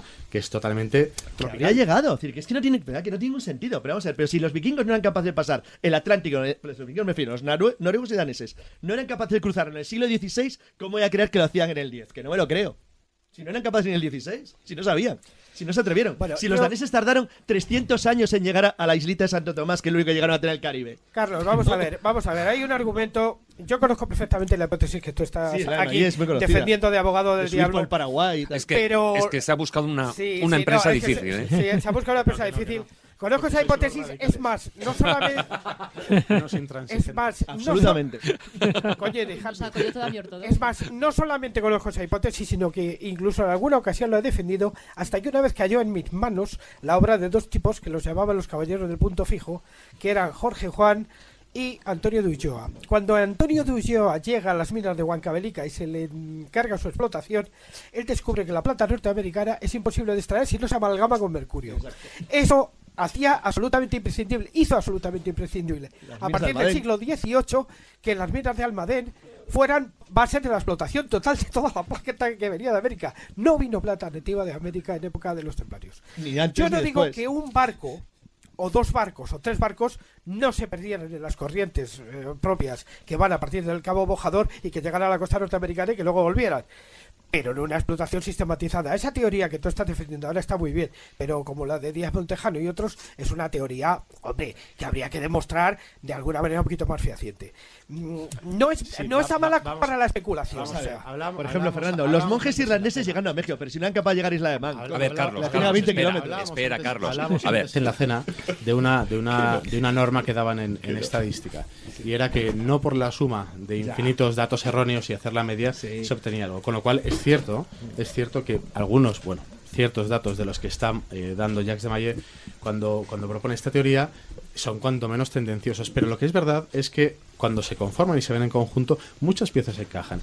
Y una de las piezas que tú dices que no es cierta, pero Jazz de Malle, que era un racista, seguidor de Conde Gobineau, y que le emigró a Argentina. una- Carlos, Carlos, espérate, espérate. Está lanzada, está No lanzada. esparadrapo, Fernando. Lo amordazo. Una de esas leyendas que tú no haces caso es la de Moctezuma. Es decir, cuando Moctezuma recibe a Cortés y le habla de sus antepasados, de que actual blanco, rubio, barbado y de buenas costumbres, y él se reconoce como descendiente. Y el propio, el propio Moctezuma es referido como un hombre de piel clara y barba, barba rubia. Por otra parte, por otra parte, Eh, no. los, por otra parte, Eso no es los, cierto. Los Inca, los Inca, que esto lo conozco también bien, los Inca, que derivan, que vienen de Tiahuanaco, eh, son propuestos en esta teoría como esos descendientes del imperio, del imperio de Tiahuanaco, que en un momento dado el imperio cae en manos de los araucanos y queda sim- simplemente este germen que son la base del imperio inca.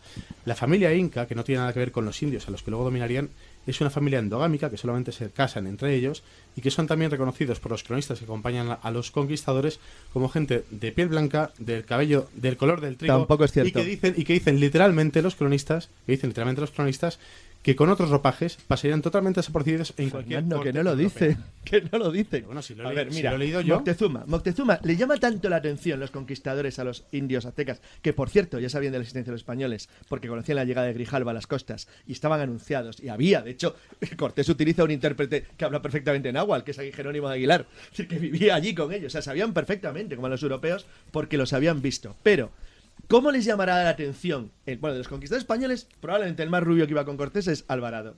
Alvarado le da un sobrenombre, que es nativo, el Sol.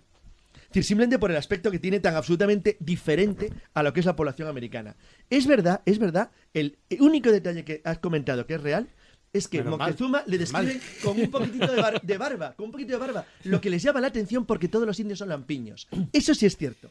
Todo lo demás es falso. Se lo han inventado. A ver, a ver, a Desde ver, el siglo Carlos. XIX, los con- Todo- todo es el todo falso. Una Jesús, cosa, pon un poco falso. de orden a esto. ¿eh? Yo no sé si los contactos fueron esporádicos o fueron continuados. no Yo creo sé. ni existieron yo creo, siquiera, fíjate. Yo creo que algún contacto esporádico hubo y me, y me explico. Yo creo ni Eh, evidentemente pruebas no hay, eso está claro, son indicios, ¿no? Pero bueno, cuando hay muchos indicios hay que suponer que algo a lo mejor se produjo antes de que llegara Colón, ¿no? Colón siempre se ha dicho que llegó el último porque hubo algún tipo de incursión marítima más allá del Atlántico. ¿Por qué digo que hay indicios? Todos los mitos que tienen que ver con Quetzalcoatl, con Cuculcán, con Contiki, con Paizumé son seres eh, relacionados con la blancura de su tez y con ser barbados, lo cual ya era muy insólito. Jesús, es que eso es mentira.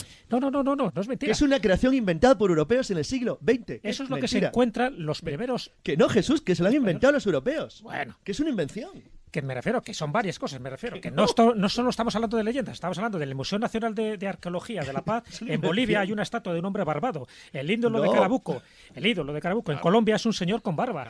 Si, lo- si lo- te vas a la piedra de Bedford, en Massachusetts, es un No hay señor incas barbado. rubios, y esos Yo que creo- dicen Jesús creo tienen que barba no tienen creo que barba. de Poma de Ayala, ¿eh? Si es que sé, que sé qué estatua se refiere, si es que no tiene barba. No, no, pero no solo hay estatuas, hay momias, ¿eh? creo que Hay momias. Tampoco hay momias. Entonces, los indicios son. hay- Fíjate que además ya no he hablado de- del príncipe Saint-Clair, que ya sabe que todo el viaje de Ceno y tal Fantasía. es otra historia. Pero bueno, que ellos hablarían más de Norteamérica, porque muchas veces un poco confundimos. La parte de Norteamérica yo creo que estaba. Yo creo que pudieron llegar. Sí, sí, a Norteamérica creo que llegaron, pudieron los llegar. vikingos llegaron y, y hay Eso creo que es bastante varios asentamientos. bastante Estamos hablando claro, del sí. siglo X, ni más Sí, ni eso menos. es claro. Que bajaran o no bajaran a Centroamérica, eso no lo sé.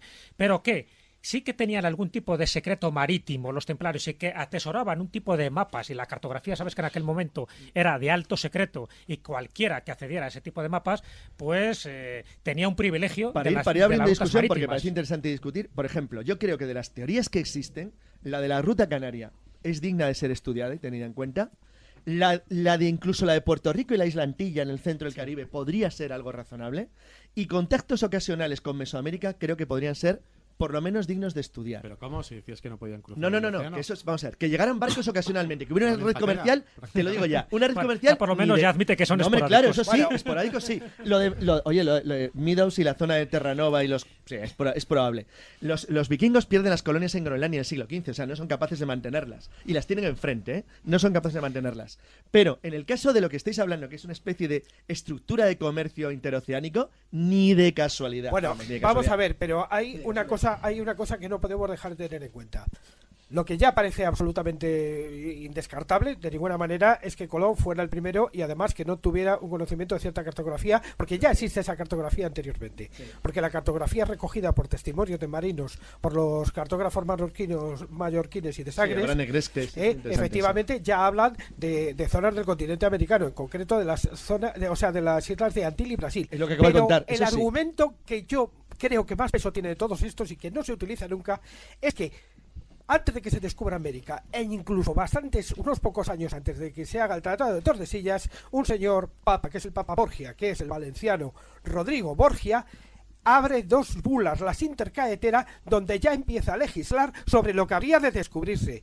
Evidentemente, un señor como Alejandro VI no hubiera legislado sobre lo que había de descubrirse si no estuviera ya descubierto de sobra, aunque No, fuera no, en petit pero, comité. Pero si lo, lo dice él mismo en la propia introducción, se refiere a la navegación portuguesa más allá del Cabo de Buena Esperanza. De hecho, los portugueses que se, Claro. se enrocan y, dicen, y exigen que eso se mueva 300 millas. eh, con razón, claro, porque ellos sospechan que probablemente Brasil es muy probable que los portugueses conocían las costas de Brasil. Que cuando Cabral llega, no sé, un, un, un desvío provocado De por, por, de por una formas, tormenta. Carlos, estabas hablando antes diciendo que esto era. Estamos hablando del siglo. XV finales, donde ya lo Carlos, Carlos, Estás- espérate un poquitín, estás que hablando estás, lanzado. hablando Del siglo XIII, Sí. que es cuando yo planteaba esto. Nah, no. Eh, como que todo esto no, no pudiera ser porque Imposible. es un comercio irreal y estamos hablando de un comercio en pequeña escala. No, no, no, estamos hablando del siglo XV, no de comercio, de conocimiento. De No, no, no, no, no, yo te estoy dando. Mira, yo te estoy dando comercio no de- de existió con seguridad, que- que con seguridad, con que seguridad. Es definido como el, secre- el Que no, que no, que no se existía. Eso no existía, no sabían nada de América. Carlos, Carlos, Nada, deja, deja un momento que está aquí pidiendo la palabra y a Fermín que no le estamos dejando hablar.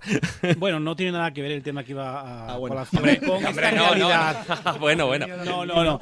Lo único, bueno, eh, me quedo con Extremadura, con tierra de conquistadores y tal, pero sobre todo quiero hacer hincapié también en, en un- en una línea de los templarios que aún eh, al día de hoy se conserva y que está pasando desapercibida prácticamente casi a nivel nacional. Y bueno, Jesús, que creo que hizo derecho, seguramente lo conozca, ¿no? Y es el fuero de Bailío. Que aún hoy en, el en, la bailía de Jerez de los Caballeros, en mi pueblo y en los pueblos de alrededor, se mantiene y está vigente, ¿no? Después de que ya desaparecieron los templarios hace un montón de siglos, ¿no? Pero a de esa realidad hay otras historias que vinieron desde Jerusalén a la bailía de Jerez de los Caballeros y que se mantienen aún hoy con base templaria, ¿no? Y es precisamente esa mm, espiritualidad del ánima sola esa Isabel Abdégano, una, una mujer judía que parece ser que era aguadora, estas mujeres aguadoras de, de la zona de Israel que se dedicaban precisamente a, llevar el agua a los crucificados.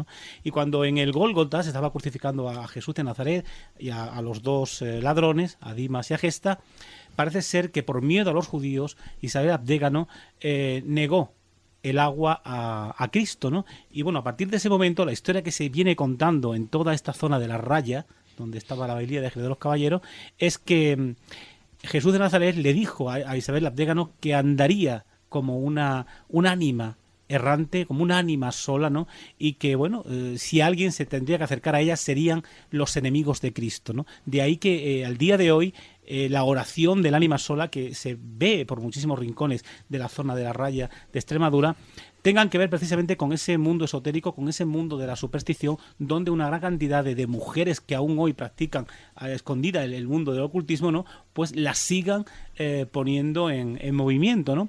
Amén, bueno, pues de, temas también, como no, eh, como la famosa Torre Sangrienta, de la que todavía no se ha contado nada, que, que me parece muy interesante, donde precisamente, bueno, los últimos templarios de la zona de Extremadura, en Jerez de los Caballeros, van a, ser quizás los únicos en España que realmente eh, muestren una cierta eh, guerra contra eh, los propios soldados que venían a atacarles, ¿no? A, ellos mismos. Y ahí consiguen ser ellos decapitados y además lanzados sus cuerpos, según la tradición, ¿no? Desde esa famosa torre sangrienta donde corría la sangre a regueros, ¿no? Barrera abajo y que aún hoy se conserva dicha torre en Jerez de los Caballeros, visitable además y un lugar precioso. Y, donde se hizo un congreso templario. Y con la bandera templaria todavía. Y todavía. con la bandera templaria. Y en Ponferrada. Bueno, tenemos ahí ya esperando a, la otra mujer del equipo que hoy no ha podido estar en el estudio incluso también para suavizar un poquitín todo el tema de si América sí, América no. Es una de las hipótesis que está ahí, una de esas hipótesis que, bueno, que traen mucha tela para cortar. Pero vamos con, con Israel Espino porque nos tiene que contar una curiosa leyenda. Muy buenas noches, Israel. Hola compañeros, muy buenas noches. Encantadísima de estar con vosotros, aunque sea en la distancia. Y bueno, os traigo hoy una leyenda muy acorde con los templarios y, con el nombre de mi sección, porque tiene su pequeño sustito también. Tiene moros, tiene fantasmas y por supuesto estos, estos templarios. Y transcurre eh, en Burgos, en, un, en Burgos, en un pueblo concretamente a 5 kilómetros de, de un pueblecito que se llama Monasterio de la Sierra pues allí, muy, muy escondido, se encuentran las ruinas de un monasterio. Un monasterio que los aldeanos cuentan que es, templario y sobre el que se cuentan algunas eh, leyendas que no invitan precisamente a pasar la noche allí. Bueno, muros, muros quedan pocos, también es cierto. Quedan unos poquitos restos de la iglesia, de, de un ábside gótico, pero es cierto además que aquellos que han llegado a subir y, a buscar esas ruinas, como Rafael Alarcón, eh, dicen que es muy fácil no solamente perderse, sino que te desorientas un poco, quizás por la, por la magia y de los demonios que, según dicen los pastores, todavía habitan en, ese lugar. Pues cuenta la leyenda que cuando los, los, templarios andaban buscando un lugar retirado para edificar su convento, oyeron decir que en este monte, en el monte de San Vicente, había una, tierra muy, muy adecuada para sus intentos, pero que estaba ocupada por una cofradía de, brujos musulmanes que vivían en unas cabañas practicando la magia y escondiéndose de la justicia del rey. Sin embargo, los templarios, eh, gente valiente, pues fueron para allá a echar un vistazo y comprobaron que, efectivamente allí vivían unos moros cuidando rebaños, pero que de brujos nada, eran unos simples eh, pastores que no pusieron reparo alguno a que se instalaran allí los templarios en la ladera del monte. Comienzan los caballeros a construir la iglesia y el convento, pero de pronto se dan cuenta que las obras van muy lentas, muy lentas acerca del invierno, que es muy riguroso por, esas latitudes. Y preocupados, una noche de tormenta, estaban decidiendo si marcharse y regresar a la primavera siguiente, cuando de pronto se le aparece eh, un pequeño demonio. Un pequeño demonio que le, que le dice, bueno, vuestra casa se construye tan lentamente y no se termina porque tanto mis compañeros como yo adormecemos a los obreros para que no hagan su trabajo. Pero cuidado que no es culpa nuestra, ¿eh? que nosotros solo obedecemos las órdenes de unos magos infieles, que son los que veis cada día disfrazados de, inofensivos pastores. Pero nos tienen encadenados eh, con unos encantos y no podemos sino servirles. Y estamos ya un poco pues cansaditos. Así que si nos ayudáis a librarnos de, de los magos estos, de los magos moros, os construiremos un edificio tan bonito y tan resistente que no tendréis de qué lamentaros, pero con una condición. El día que la vendáis o que la abandonéis, la casa se vendrá abajo porque solamente la hemos construido para vosotros. Claro, los templarios, imaginaros, pues encantados de la vida. Al día siguiente sacaron una imagen de la Virgen en procesión, la pasearon entre los falsos pastores, mientras el sacerdote cuentan que leía un libro de salmos al revés, y en ese momento los magos se convirtieron en humo y los corderos se transformaron en diablillos que bailaban de contento al verse, al verse libres. Una vez que fueron al río para bañarse y quitarse el olor a, chotuno, pues se pusieron a trabajar sin descanso en la, en la obra y justamente cuando se cumplían los 20 días, el monasterio estaba terminado. De ahí que recibió el nombre del monasterio del 20, porque fueron los días que tardaron, tardaron en, en levantarlo. Claro, el truco de que lo levantasen tan rápidamente era que los pequeños demonios no habían utilizado argamasa para unir las piedras, porque entre cada una de ellas se habían introducido unos demonios más pequeños todavía que la sujetaban y que daban consistencia a la, construcción. El sistema era bueno, pero claro, eh, resulta que andando el tiempo los templarios empezaron a traer al convento a todos los hermanos de su orden que habían cometido alguna falta para que purgaran allí su delito, sin haberse arrepentido, y cada vez que, eso sucedía, el alma del pecador era puesta por los demonios a sujetar piedras, y así uno de los demonios quedaba libre. Así que con el tiempo cada vez eran más almas de templarios las que había sujetando las piedras y menos de, demonios. Claro, las almas en pena, que ejercían de improvisado cemento, empezaron a molestar a los antiguos hermanos por las noches, con lamentos, con gritos. Y de hecho, bueno, la gente de allí acuñaron un refrán que decía, ¿qué hiciste que al 20 viniste? Como diciendo, algo habrás hecho para que te ha tocado, claro. Bueno, pues eh, cuentan que, estas almas, eh, con sus lamentos, habrían hecho abandonar el monasterio de los caballeros, pero sin embargo se abandonó todavía antes porque llegó la persecución y la disolución de, de la orden. El mismo día en que los templarios fueron expulsados por los soldados, al caer la noche, cuentan que los pequeños diablillos quedaron libres de su promesa, se marcharon y las piedras, ya sin sujeción, claro, se cayeron todas al suelo. Bueno, todas menos las que estaban sujetas por las almas en pena de los templarios, que continuaron allí y además lanzando sus lamentos. Y bueno, dicen que los pastores todavía ven fantasmas de templarios que se han aparecido algunas veces, intentando hacerles cargar con piedras de las ruinas para llevarlas a su sitio de origen, y que solo se salvan invocando a la Virgen del Monasterio, a Nuestra Señora de, la Sierra. También dicen que a veces alguna piedra cae sola y cuentan las gentes de allí que es porque se trata de las almas que han visto redimida su pena por las oraciones, de los fieles que rezan y ya las ánimas del purgatorio se han liberado. Sea como sea, compañeros, os invito a venir conmigo algún día al monasterio del 20, a Burgos, y a ver si tenemos narices a pasar una noche en ese monasterio. Venga, un besazo a todos. Un beso muy fuerte, Israel, y a ver si algún día de estos hacemos esa ruta contigo.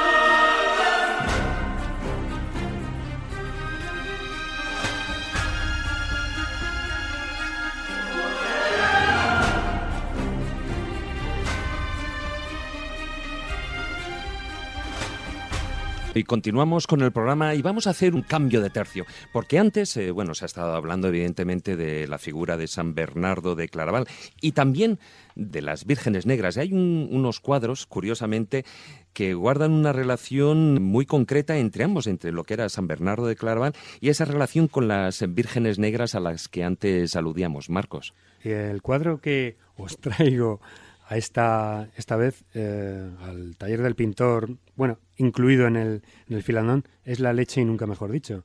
¿Por qué? L- Ya veréis y por qué os lo digo. Sí, la verdad. Y bueno, es un poquito polémico, es eh, el, el tema del que trata este cuadro es un poquito, pues más que nada colateral al tema de los templarios, porque se trata de San Bernardo de Claraval, que fue un apasionado predicador de, de la Segunda Cruzada, ya sabéis, el tema de, del canto gregoriano él lo perfiló y lo, y lo perfeccionó de alguna forma, y San Bernardo eh, de Claraval rezaba a una Virgen Negra que estaba en la iglesia de Saint Voirley, y según la leyenda esta virgen exprimió del seno tres gotas de leche que cayeron sobre los labios de San Bernardo. Eh, este, como ya sabéis, este, esta leyenda mm, de repente pues mm, eh, incendia la imaginación de muchos, de muchos pintores y se realmente está representada en muchísimas, en muchísimas imágenes que nos han llegado desde la época gótica, que son anónimas, pero la que traemos aquí concretamente, aparte de las que hay en el Museo del Prado y muchísimos, eh, sí, en mira, en San Bernardo de la Virgen, en Murillo también tiene una que es eh, el San Bernardo y la Virgen, Juan, Juan Carreño eh, del siglo XVII que también está en Pastrana, pero la que os traigo ahora es de Alonso Cano, pintado en el 1657, y veréis, os, re- os- os miro, os, os resumo el cuadro porque es realmente asombroso. Y es decir, yo hago el ejercicio muchas veces de, de mirar los cuadros como si yo no estuviera en esta cultura, como si yo fuera de un extraterrestre, que de hecho en algunos Un poco momentos lo eres. lo- en un momento lo, lo soy. De hecho, soy sobre todo. Sí, o como africano, japonés. De hecho, en la intimidad soy japonés, ya lo sabéis. Eh, em, es una señora que está con un niño en brazos y se descubre un pecho y se exprime y lanza un chorro de unos... Que eso no son dos- las tres gotas, ¿eh? Es como... No son las tres gotas que te has Vamos, es, es un chorro Jesús. que, bueno, que nuestros oyentes los pueden estar viendo la, ahora mismo la, la imagen tanto en nuestra página web como en nuestro muro de Facebook. Exactamente. Ya, lanza- y fijaros, un- es todo un chorro totalmente. lanza un chorro. Es, es un macro botijo de, de leche. Lanza un chorro de dos o tres metros casi hacia un señor que tiene un hábito que está con las manos con un gesto de éxtasis abriendo la boca y le acierta en plena boca. Tiene el hábito, el hábito de abrir la boca, ¿no? Bueno, lo que sí que eh, ahí se comenta que esas gotas de leche, ¿no? A San Bernardo de Claraval le dieron el don de la oratoria. Exactamente. Quiere decirse que Es la leche del conocimiento. esto bueno, menos mal que mi sección y mi, y mi comentario sirve para relajar un poco los ánimos, porque es dejarme- que me lo quiero tomar yo así. Dejarme que os haga una pequeña un pequeño inciso en cuanto a lo del chorro este famoso. El, no solamente es la primera vez, no es la primera vez que se utiliza una cosa parecida a esto para indicar lo que es la elocuencia. Ya en las representaciones muy antiguas del Hércules gaélico de Luciano ya aparece la elocuencia como una especie de cadena de oro que hay entre la boca del oficiante y los oídos de los oyentes. Exactamente. Bueno, eh, aquí, bueno, pues eh, se pueden, eh, según se puede transcribir la leyenda, cuenta que San Bernardo estaba rezando a una estatua de la Virgen la oración Aves Maria Stella y al llegar a una estrofa pronunció en latín la frase siguiente: Mostrae esse matre, es decir, muestra que eres madre. Y al punto la estatua descubrió su pecho y lo apretó hasta que un chorro de la leche llegó a la boca de San Bernardo. Y continúa la leyenda diciendo, así al- el santo pudo humedecer sus labios secos de tanto rezar. Es decir, que se le había eh, ordenado predicar en su, en su convento y él tuvo esa especie de inquietud y al estar completamente exhausto, al, al quedarse dormido, soñó esta escena. Entonces, en este cuadro está representado esto. Pero estas, estos premios lácteos de San Bernardo se esparcieron por toda la historia y en realidad tenemos muchísimos testigos y testimonios de estos. Antes, antes de que cambies de, de ese cuadro, yo quería comentar con Carlos que esto es la prueba definitiva. No me digas que ese manto no recoge el perfil de América del Sur y cómo está el cuadro inyectando liquidez en la orden del temple con esas Si gotas tú lo plateadas, dices. con esas gotas de plata. Eh, inyectando liquidez, ahí lo tienes. Yo es creo definitivo. que es el, el Banco Federal Europeo el que inyecta liquidez realmente a las entidades financieras españolas de alguna forma. Pero bueno, volviendo O sea que San Bernardo es de Sirisa. realmente lo que yo quería llegar es que tirando del hilo con todas esta serie de representaciones que os he dicho, hay muchísimos cuadros de esta escena de San Bernardo, unos eh, mm, tienen un cierto placer en esa, en esa eh, recepción, otros bah, lo mismo les da, otros hay eh, dos monjes al lado abriendo eh, pues sendos libros de la Biblia, etcétera, pero tirando del hilo de esta simbología, ¿de dónde vienen estas lactancias sobrenaturales famosas? Eh, vamos, en la época barroca tenemos una Venus, Marte y Cupido de Rubens en torno a 1630, en la que aparece también una señora, pues imaginaos cómo las pintaba Rubén, que de hecho era su mujer, eh, Hélène Fourmen, que la tenía de modelo para cualquier cosa y llega a, a exprimirse el pecho y le da a Cupido ese chorro inyectado de leche que ya sabemos que en la mitología podemos tener esta escena en la que este cuadro pues está lógicamente eh, bajo eh, la mirada del dios Marte otra otro chorro de leche famoso un rayo láser. exactamente es muy certero y muy fino eh, está representado por, por Rubens en el nacimiento de la Vía Láctea en 1637 y Tintoretto en 1580 en Hércules alimentándose con la leche de Hera, lo podéis ver en el muro de Facebook, también hace referencia a que Hera, la esposa de Zeus, alimenta a Hércules.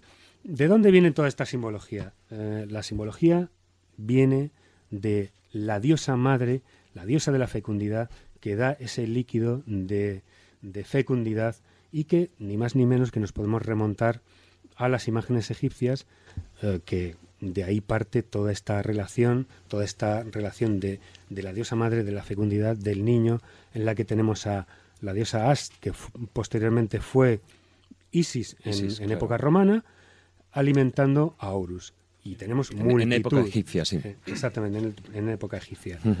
Eh, las representaciones de la Virgen con el pecho al descubierto amamantando a sus hijos, a otras o a su hijo a- o a otras personas en Egipto, en Grecia, en Roma, han ido perpetuándose y tirando del hilo es una imagen que viene del subconsciente colectivo y mm, en realidad viene como tapando también una, una imagen erótico-sexual que cuanto más la Iglesia se, se empeñaba en, en tapar, eh, más mm, los artistas daban claves colaterales, por así decirlo, para que esta eh, eh, imagen se representara de alguna forma con un, una especie de aspecto sexual sublimado. Bueno, Carmen, ¿querías aportar algo? No, es que iba a volver atrás a lo de la Virgen, que a mí tampoco me sorprende eh, esta mm, figura ¿no? de la Virgen de la Leche, porque hablando de Tierra Santa, si tú te vas a Belén, en Belén hay una cripta que se llama precisamente la cripta de la leche, no porque sea la leche de bonita, sino porque dice la tradición que cuando el ángel le dice en sueños a José que tienen que salir corriendo porque Herodes quiere matar al niño, se van de camino a Egipto, precisamente hablando de, de Isis, y en el camino, obviamente, al bebé le entra hambre. Paran en una cueva, se sienta la Virgen con el niño, le empieza a dar el pecho y del pecho caen unas gotas de leche que transforman todo el interior de esa cueva en blanco, digamos, impregnan toda la roca. Ahí se iban los peregrinos, ahí raspaban un poquito esa supuesta leche de la Virgen María que había impregnado la cripta y se la traían como reliquia. De hecho, por ejemplo, mm, donde yo recuerdo haberla visto, ese relicario de la leche de la Virgen María fue en la Catedral de Mallorca, precisamente. Y como esa, millones por ahí. O sea, no, no me, conceptualmente no me sorprende tanto esas Mm. pinturas en las que la Virgen se enseña el pecho o, o, mm, derrama leche del, desde el- Esa- lo que Como- es como dentro de la mitología, esa creación también es el simbolismo al que ha aludido Marcos de la creación de la Vía Láctea. Pero bueno, me gustaría retomar un poquitín la polémica. Porque el tema que ahora os voy a plantear es ese icono, ese Baphomet del que hemos eh, estado hablando, ese icono templario que tantos problemas les dio. Pues sí, eh, yo no quería generar ninguna polémica, yo creo. No, pero porque seguro una que pelea sí. con Carlos, verás, ya, ya la vamos a liar. La vas a provocar. La, la voy a provocar. Digas lo que digas. No, sí. Exacto, yo estaré a la contra. De- después de lo de hoy me queda claro que sí, en realidad. Pero bueno, a lo mejor también con Juan Ignacio, porque yo creo que vamos a tener una batalla etimológica aquí, ambos dos, con el Baphomet. Eh, podíamos un poco, eh, eso, dividirlo en dos partes, la etimológica y la del objeto en sí. Eh, empezamos por la otra, que es más corta, yo creo. La que todo el mundo conoce, esa asociación entre mm, el Baphomet y el nombre de Mahoma, Mahomet que yo la descartaría un poco, ¿no? Porque si en realidad ellos mm, adoraban un ídolo, ¿no? Que es de lo que se le acusó en, mm, como herejes, mm, que representara a Mahoma mm, no coincide con las enseñanzas eh, Hombre, aparte de eso, en el aparte de eso- no pueden adorar a ídolos, con lo cual yo esa la, No, la y- e descartaría históricamente, directamente. pues tampoco tiene mucho, mucho Obviamente, sentido. porque No, sin embargo, yo sí estas creo que es la que tiene más credibilidad. Y me explico, sí. O sea, está claro que no era la cabeza de Mahoma, pero No era eh, la de. Baphomet viene por la lengua de Og en Occitania y las bafomerías eran lo que se llamaban la- los- bueno, pues las mezquitas musulmanas. Entonces, como era una cabeza barbada, posiblemente por deformación se decía que era un Baphomet, que era algo relacionado con una cabeza barbada y lo aplicaron un poco pensando que podría ser pues la cabeza de, de Mahoma. Evidentemente no lo era. O sea, que yo creo que etimológicamente a la hora de describir aquel objeto sagrado, un poco talismánico y un poco como el griálico, porque dice que daba todo tipo de bendiciones, pues que se llamara así en la zona del sur de Francia, en, la- en Occitania, tiene su lógica. Y luego ya las distintas variantes, que me imagino que son las que comentarás sobre la sabiduría y tal, tiene también su función. Pero a lo mejor lo más sencillo es eso. O sea, Baphomet viene de Mahomet y de las bafomerías tal como se entendía en el sur de Francia en aquella época, las que eran las mezquitas. Claro, pero no, no como el nombre de Mahoma. No, evidentemente, Claro, por eso ah, digo. no, en- a eso iba. Por que- deformación semántica, por de- podríamos decir. Exacto. Pues otro de los términos eh, sería abufi... no, no me hagas reír, que ya no me sale. Abufijamat. Ahora bueno, no- bueno. de acuerdo, En cualquier caso, esta sí es bonita Te lo está porque... buscando Jesús. Yo estoy tapándole la boca a Carlos, a Jesús, ya no sé, con un pie. Eh, fuente del entendimiento significaría Abu Fijamat, que sería otra de las opciones que se dan. Otra que yo aquí ya no entiendo muy bien por dónde vendría, eh, habla de que podría ser una combinación de dos palabras griegas, baf, bafe y metis, que sería iniciación por medio del agua, baf, y metis, conocimiento de las medidas. Yo ahí sí que no tengo muy claro. de todas maneras, independientemente de lo que puede ser el, el origen etimológico de, de la palabra Baphomet, sí que era un icono que muchos relacionan incluso con esa sábana santa doblada. Sí, y ahí va a ir yo, porque según eh, las descripciones que leas o el, documento o el, el templario, en este caso, que describiera ese objeto que estaba mirando, eh, tenemos mm, para parar un tren. Describen desde especie de relicarios de oro. Entonces, de alguna manera también se ha dicho que podrían ser precisamente eso, relicarios en forma de cabeza, por ejemplo, de, de Santa Eufemia de Caledonia, que creo que era una de estas reliquias que se habían traído de Constantinopla y estaba precisamente en Chipre, o incluso dicen de una muy comentada, yo creo que en algún programa por aquí, Santa Úrsula, una de las 11.000 vírgenes, que podrían o San tener Saturio, acuérdate. el del relicario. Santo Soriano. También hablaban de, de que fuera directamente una cabeza embalsamada, como por ejemplo la de San Juan Bautista. Una de se ellas, llegó a ¿no? decir. Porque había varias. Eh, sí, es verdad. Bueno, Por ahí, por ahí. Sí, el tema de la las cosa. reliquias, yo ya estaba esperando a Juan Ignacio a ver en qué momento me saltaba.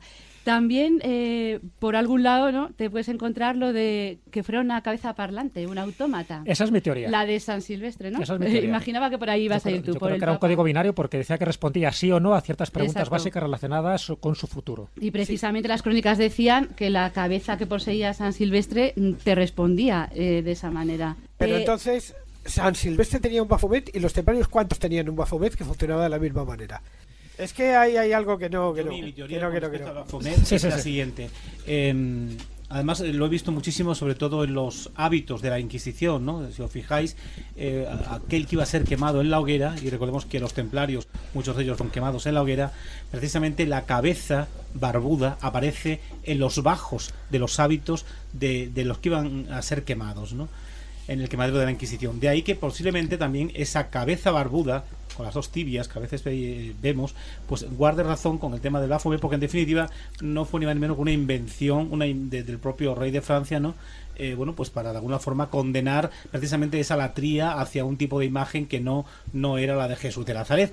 Pero además, eh, eh, vuelvo a repetir, esa esa cabeza, ese Baphomet, mm, lo encontramos en los hábitos de la Inquisición, sobre todo en aquellas personas que van a ser quemadas en la hoguera. No sé si esta mm, realidad pudiera también de alguna forma darle un poco de, Yo creo que tiene dos variantes el Baphomet, un poco digo mi teoría rápidamente, ¿no? Eh, de las 13 acusaciones, para precisamente demostrar que eran herejes y, tota-, y disolver la orden, una de ellas eh, ya no solo, en fin, que escupían sobre la cruz, que practicaban la sodomía, sino que adoraban a ídolos. Entonces, para justificar que adoraban a ídolos, se basan en una leyenda que, en fin, que formaba parte más de la élite de los templarios, que era este Baphomet. Es decir, que no había ninguna duda que había un tipo de cabeza a los que ellos tenían un cierto culto. No era herejía ni idolatría desde mi punto de vista. De hecho, cuando se hace una redada en la casa madre del temple en París, se encuentra una cabeza de estas que se llama Caput 58M. Nunca se sabe lo que significa. Puede ser que hubiera 58 de estas cabezas y precisamente la que se encuentra es esa. No lo sé. Pero sí indica de que era algo sagrado para ellos. De hecho, lo revestían de cintas, lo adornaban, eh, le daban un cierto culto que podría ser precisamente uno de los santos favoritos de la orden templaria, que era San Juan Bautista. También era San Jorge, también era eh, la Virgen María, como hemos comentado antes, y también era el Arcángel San Miguel, además de San Julián, de San Bartolomé. En fin, había una serie de santos, como decía Michel Lamy, los santos de las caso, cabezas cortadas. En este caso concreto está íntimamente relacionada con, el, eh, con San Juan Bautista y el rito de iniciación por el agua. Claro. Porque no solamente era una palabra o, o, que se refería a un objeto, sino simplemente que era un objeto que no solo utilizaba unas personas en aquel momento, sino muchísima gente lo estaba utilizando eh, como iconos. Todo el románico, toda la, digamos, la iconografía románica en los canecillos, capiteles, está llena de cabezas barbudas por todas partes, porque era quizá el símbolo del maestro que sabe y no dice. Bueno, eso lo podemos ver en el río Lobos. Los bafometos, que se decía en la época, eran cabezas barbudas con los ojos cerrados. El que sabe y no dice. El que está durmiendo dentro de la sabiduría. Por eso la teoría de Carmen, de que podría significar también, de, podría venir de sabiduría, no estaría mal. Pero es que todo traída. estaría relacionado si pensamos que era una cabeza parlante. A ver, me explico. Eh, lo que todo el mundo se pone de acuerdo, todas las leyendas, es que era una cabeza. Nadie habla de un cuerpo entero, nadie habla de una planta ni de un árbol. Hablan de una cabeza. Sí, pero fíjate que a veces también dicen que es una cabeza de tres caras. Sí, exactamente. Sí, y de hay hecho hay representación iconográfica San templaria. De. Lines, por ejemplo. Pero tiene mucho que ver con la Santa Trinidad, bueno, otro tipo de Claro. cosas. Pero ¿por qué digo que podría ser una cabeza parlante? Estamos hablando de una tecnología secreta. En la Edad Media se sabía que existían este tipo de autómatas. No solo Silvestre II, que llegó a ser papa, no solo eh, Alberto Magno, por ejemplo, que también, no solo Roger Bacon y otros cuantos más. Eh, que hubiera una cabeza de este tipo, que en aquella época estaba considerada demoníaca, era lógico que lo preservaran, porque pensarían que evidentemente estaban teniendo tratos con el diablo y ya de por sí estaban siempre en la boca de muchísima gente que le quería hacer daño, entre ellos los hospitalarios, entre ellos el papado y entre ellos eh, la monarquía de Francia. Lógico que lo, que lo escondieran que además tenía un pequeño código binario de que podía responder sí o no a determinadas preguntas, también podría tener su lógica, porque en el fondo es lo que dicen estas leyendas de Roger Bacon o de Alberto Magno, que por cierto, esa cabeza parlante la destruye Santo Tomás de Aquino, que era su discípulo, precisamente para que no corriera peligro la canonización de su maestro.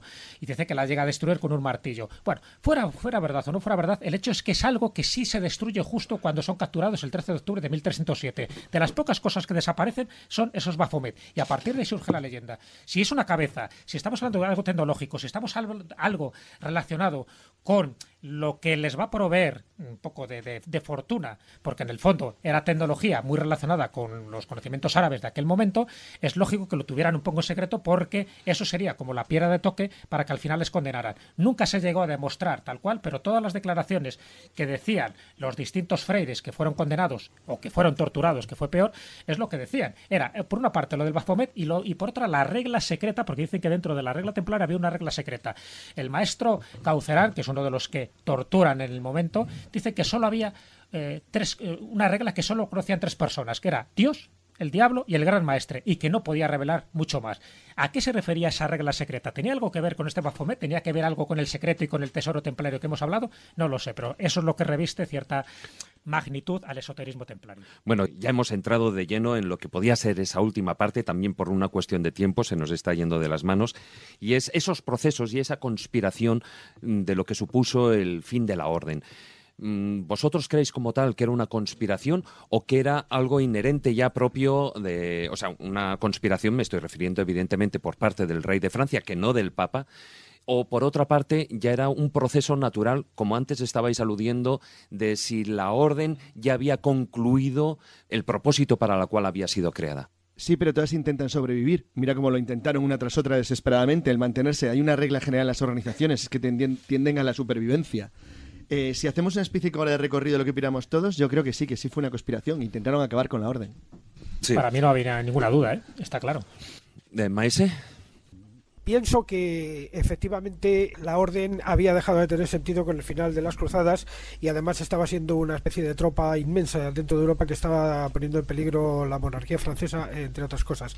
Y su capa de reciclado eh, no estaba muy claro. Pero por otra parte también creo que ellos habían de alguna manera vislumbrado que era su final. De hecho, muchos ya se habían ido diluyendo en otras órdenes y en otros sitios, además con motivos ya muy concretos que nada tenían que ver con Palestina, sino que desde hace ya mucho tiempo se venía buscando algo más sobre todo eh, cosas que en las que estaban los secretos del mar, por ejemplo. Ya la Orden de Cristo lo demostró claramente en Sagres, con Enrique el Navegante y con toda la familia de Avis eh, metida en este eh, en, esta melé de, de, expandir el mundo. O sea, con el fin de la Edad Media el mundo se expande, no por casualidad. Guillermo. Mira, ya tienes por un Ah, programa futuro.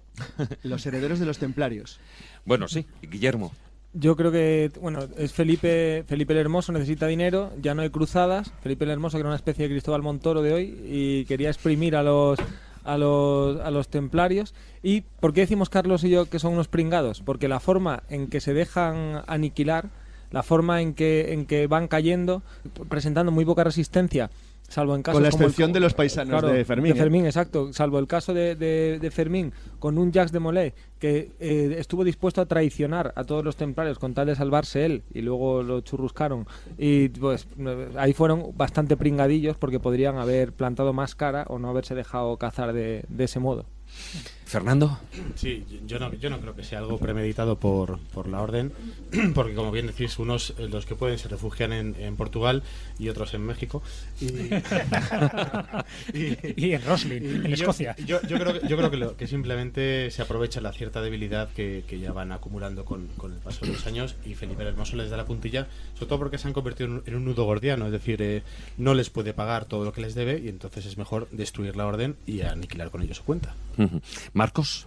Pues sí, yo pienso que por todos los motivos que habéis dicho, aparte de que le dé la puntilla el, rey, no están referenciados a ningún territorio, están desperdigados y entonces al estar tan difuminados y atomizados no se pueden reunir ni hacer una milicia, eh, hacer una especie de, de potencia que, mm, que, bueno que pueda hacer frente a otro tipo de ejércitos, porque esto ya eh, realmente lo que es la milicia estaba muy bien, muy bien, muy bien equipada, muy bien eh, dirigida.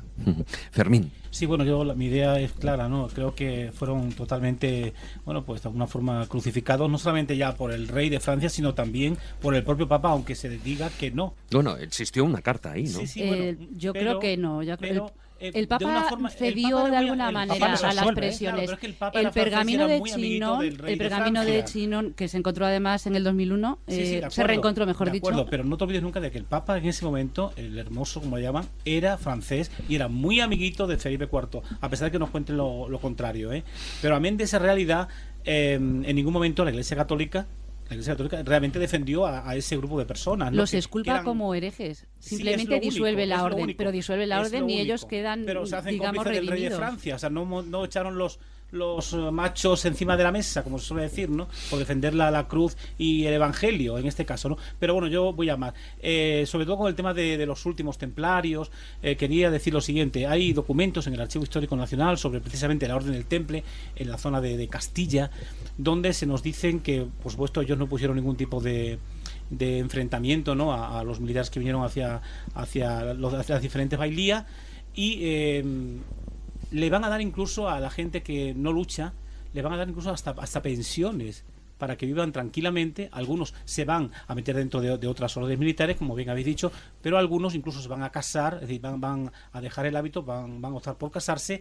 Eh, con lo cual esa, esa teoría del último templario, el famoso este quemado en la hoguera en Francia, es mentira, porque hubo otros muchos templarios que no murieron, que hicieron una vida muy normal, que se casaron e incluso recibieron pensión de los propios reyes del momento. Bueno, se incorporaron a otras órdenes eh, monásticas. De, de todas formas, también eh, apuntar que era un eh, el- el- la disolución y la quema de los templarios o de, lo- de los jefes, sobre todo de los templarios, es un, es un plan último, porque hubo dos intentonas previas de Felipe el Hermoso de poner, primero, unificar templarios y hospitalarios y poner a un hijo suyo a la cabeza, y, ese plan le, le falló. Y luego, por otro lado, intentó que fuese nombrado gran maestre de la Orden de los Templarios uno de sus hijos, una vez que no conseguía esta unificación. Y claro, esto ya responde que, o sea, mm, tras estas intentonas de Felipe el Hermoso de conseguir mm, quitarse la, la deuda que tenía con los templarios, eh, pues ya lo que decide es quemarlos y disolver la orden. Podíamos estar hablando de templarios durante programas y programas, porque es uno de los grandes temas. Finalizamos este filandón con, digamos, esa, esa gota de gracia que nos la va a poner maese Juan Ignacio Cuesta. ¿Qué nos tienes preparado? A ver, hazme temblar. Bueno, pues hemos traído uno de esos romances que recogió Joaquín Díaz en su día para no tanto para divulgar nada, ni para hacer ciencia, ni para explicarle a la gente cosas bonitas, sino simplemente para que los que estemos aquí hagamos un poquito el gamberro, ¿eh?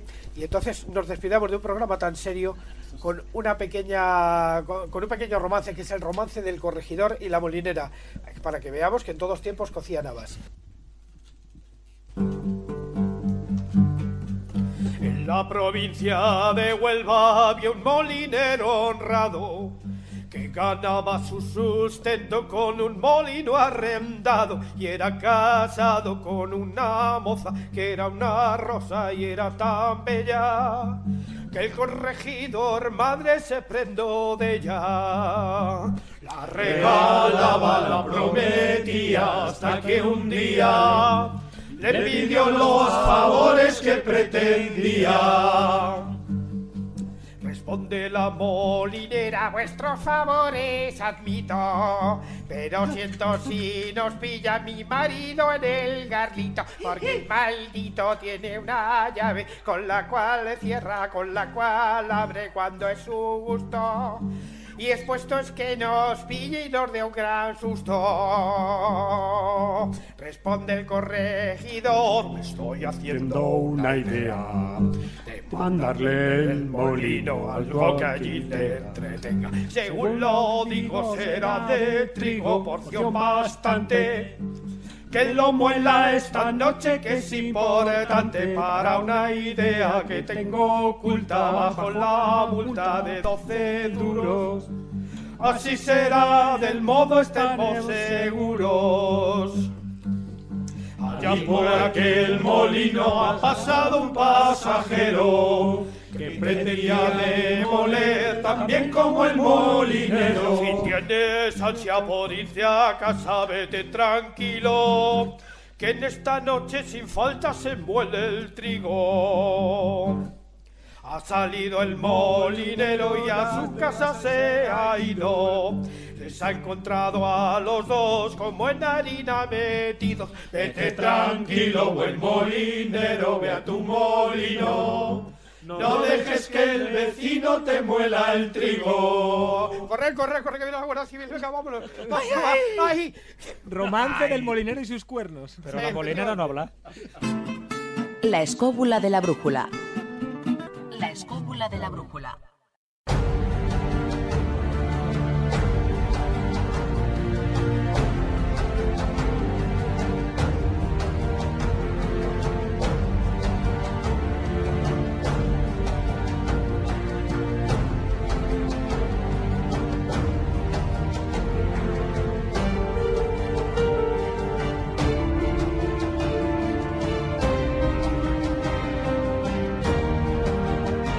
Jesús, yo creo que después de esto nos excomulgan a todos, ¿eh? Pues fíjate, no hemos hablado ni de la maldición, que eso sí que era... Bueno, esta- de- esta ha sido la anatema, maldición. La maldición de los templarios. Yo creo que ha demostrado, se ha demostrado claramente que los templarios da mucho juego a pesar de todos los siglos que han pasado.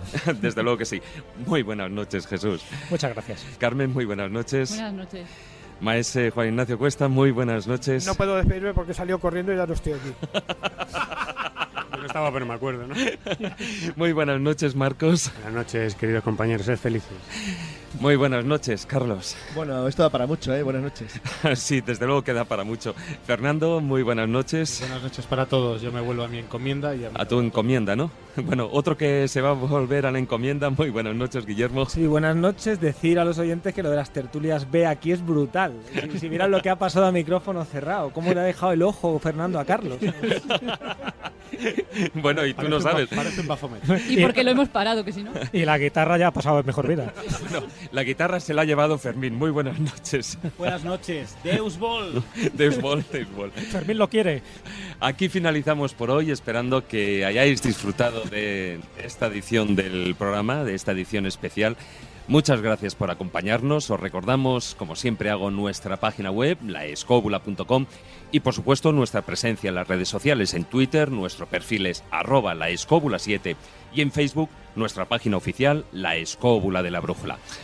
Buenas noches amigos, tratar de ser felices e ilustraros. Hasta la próxima semana.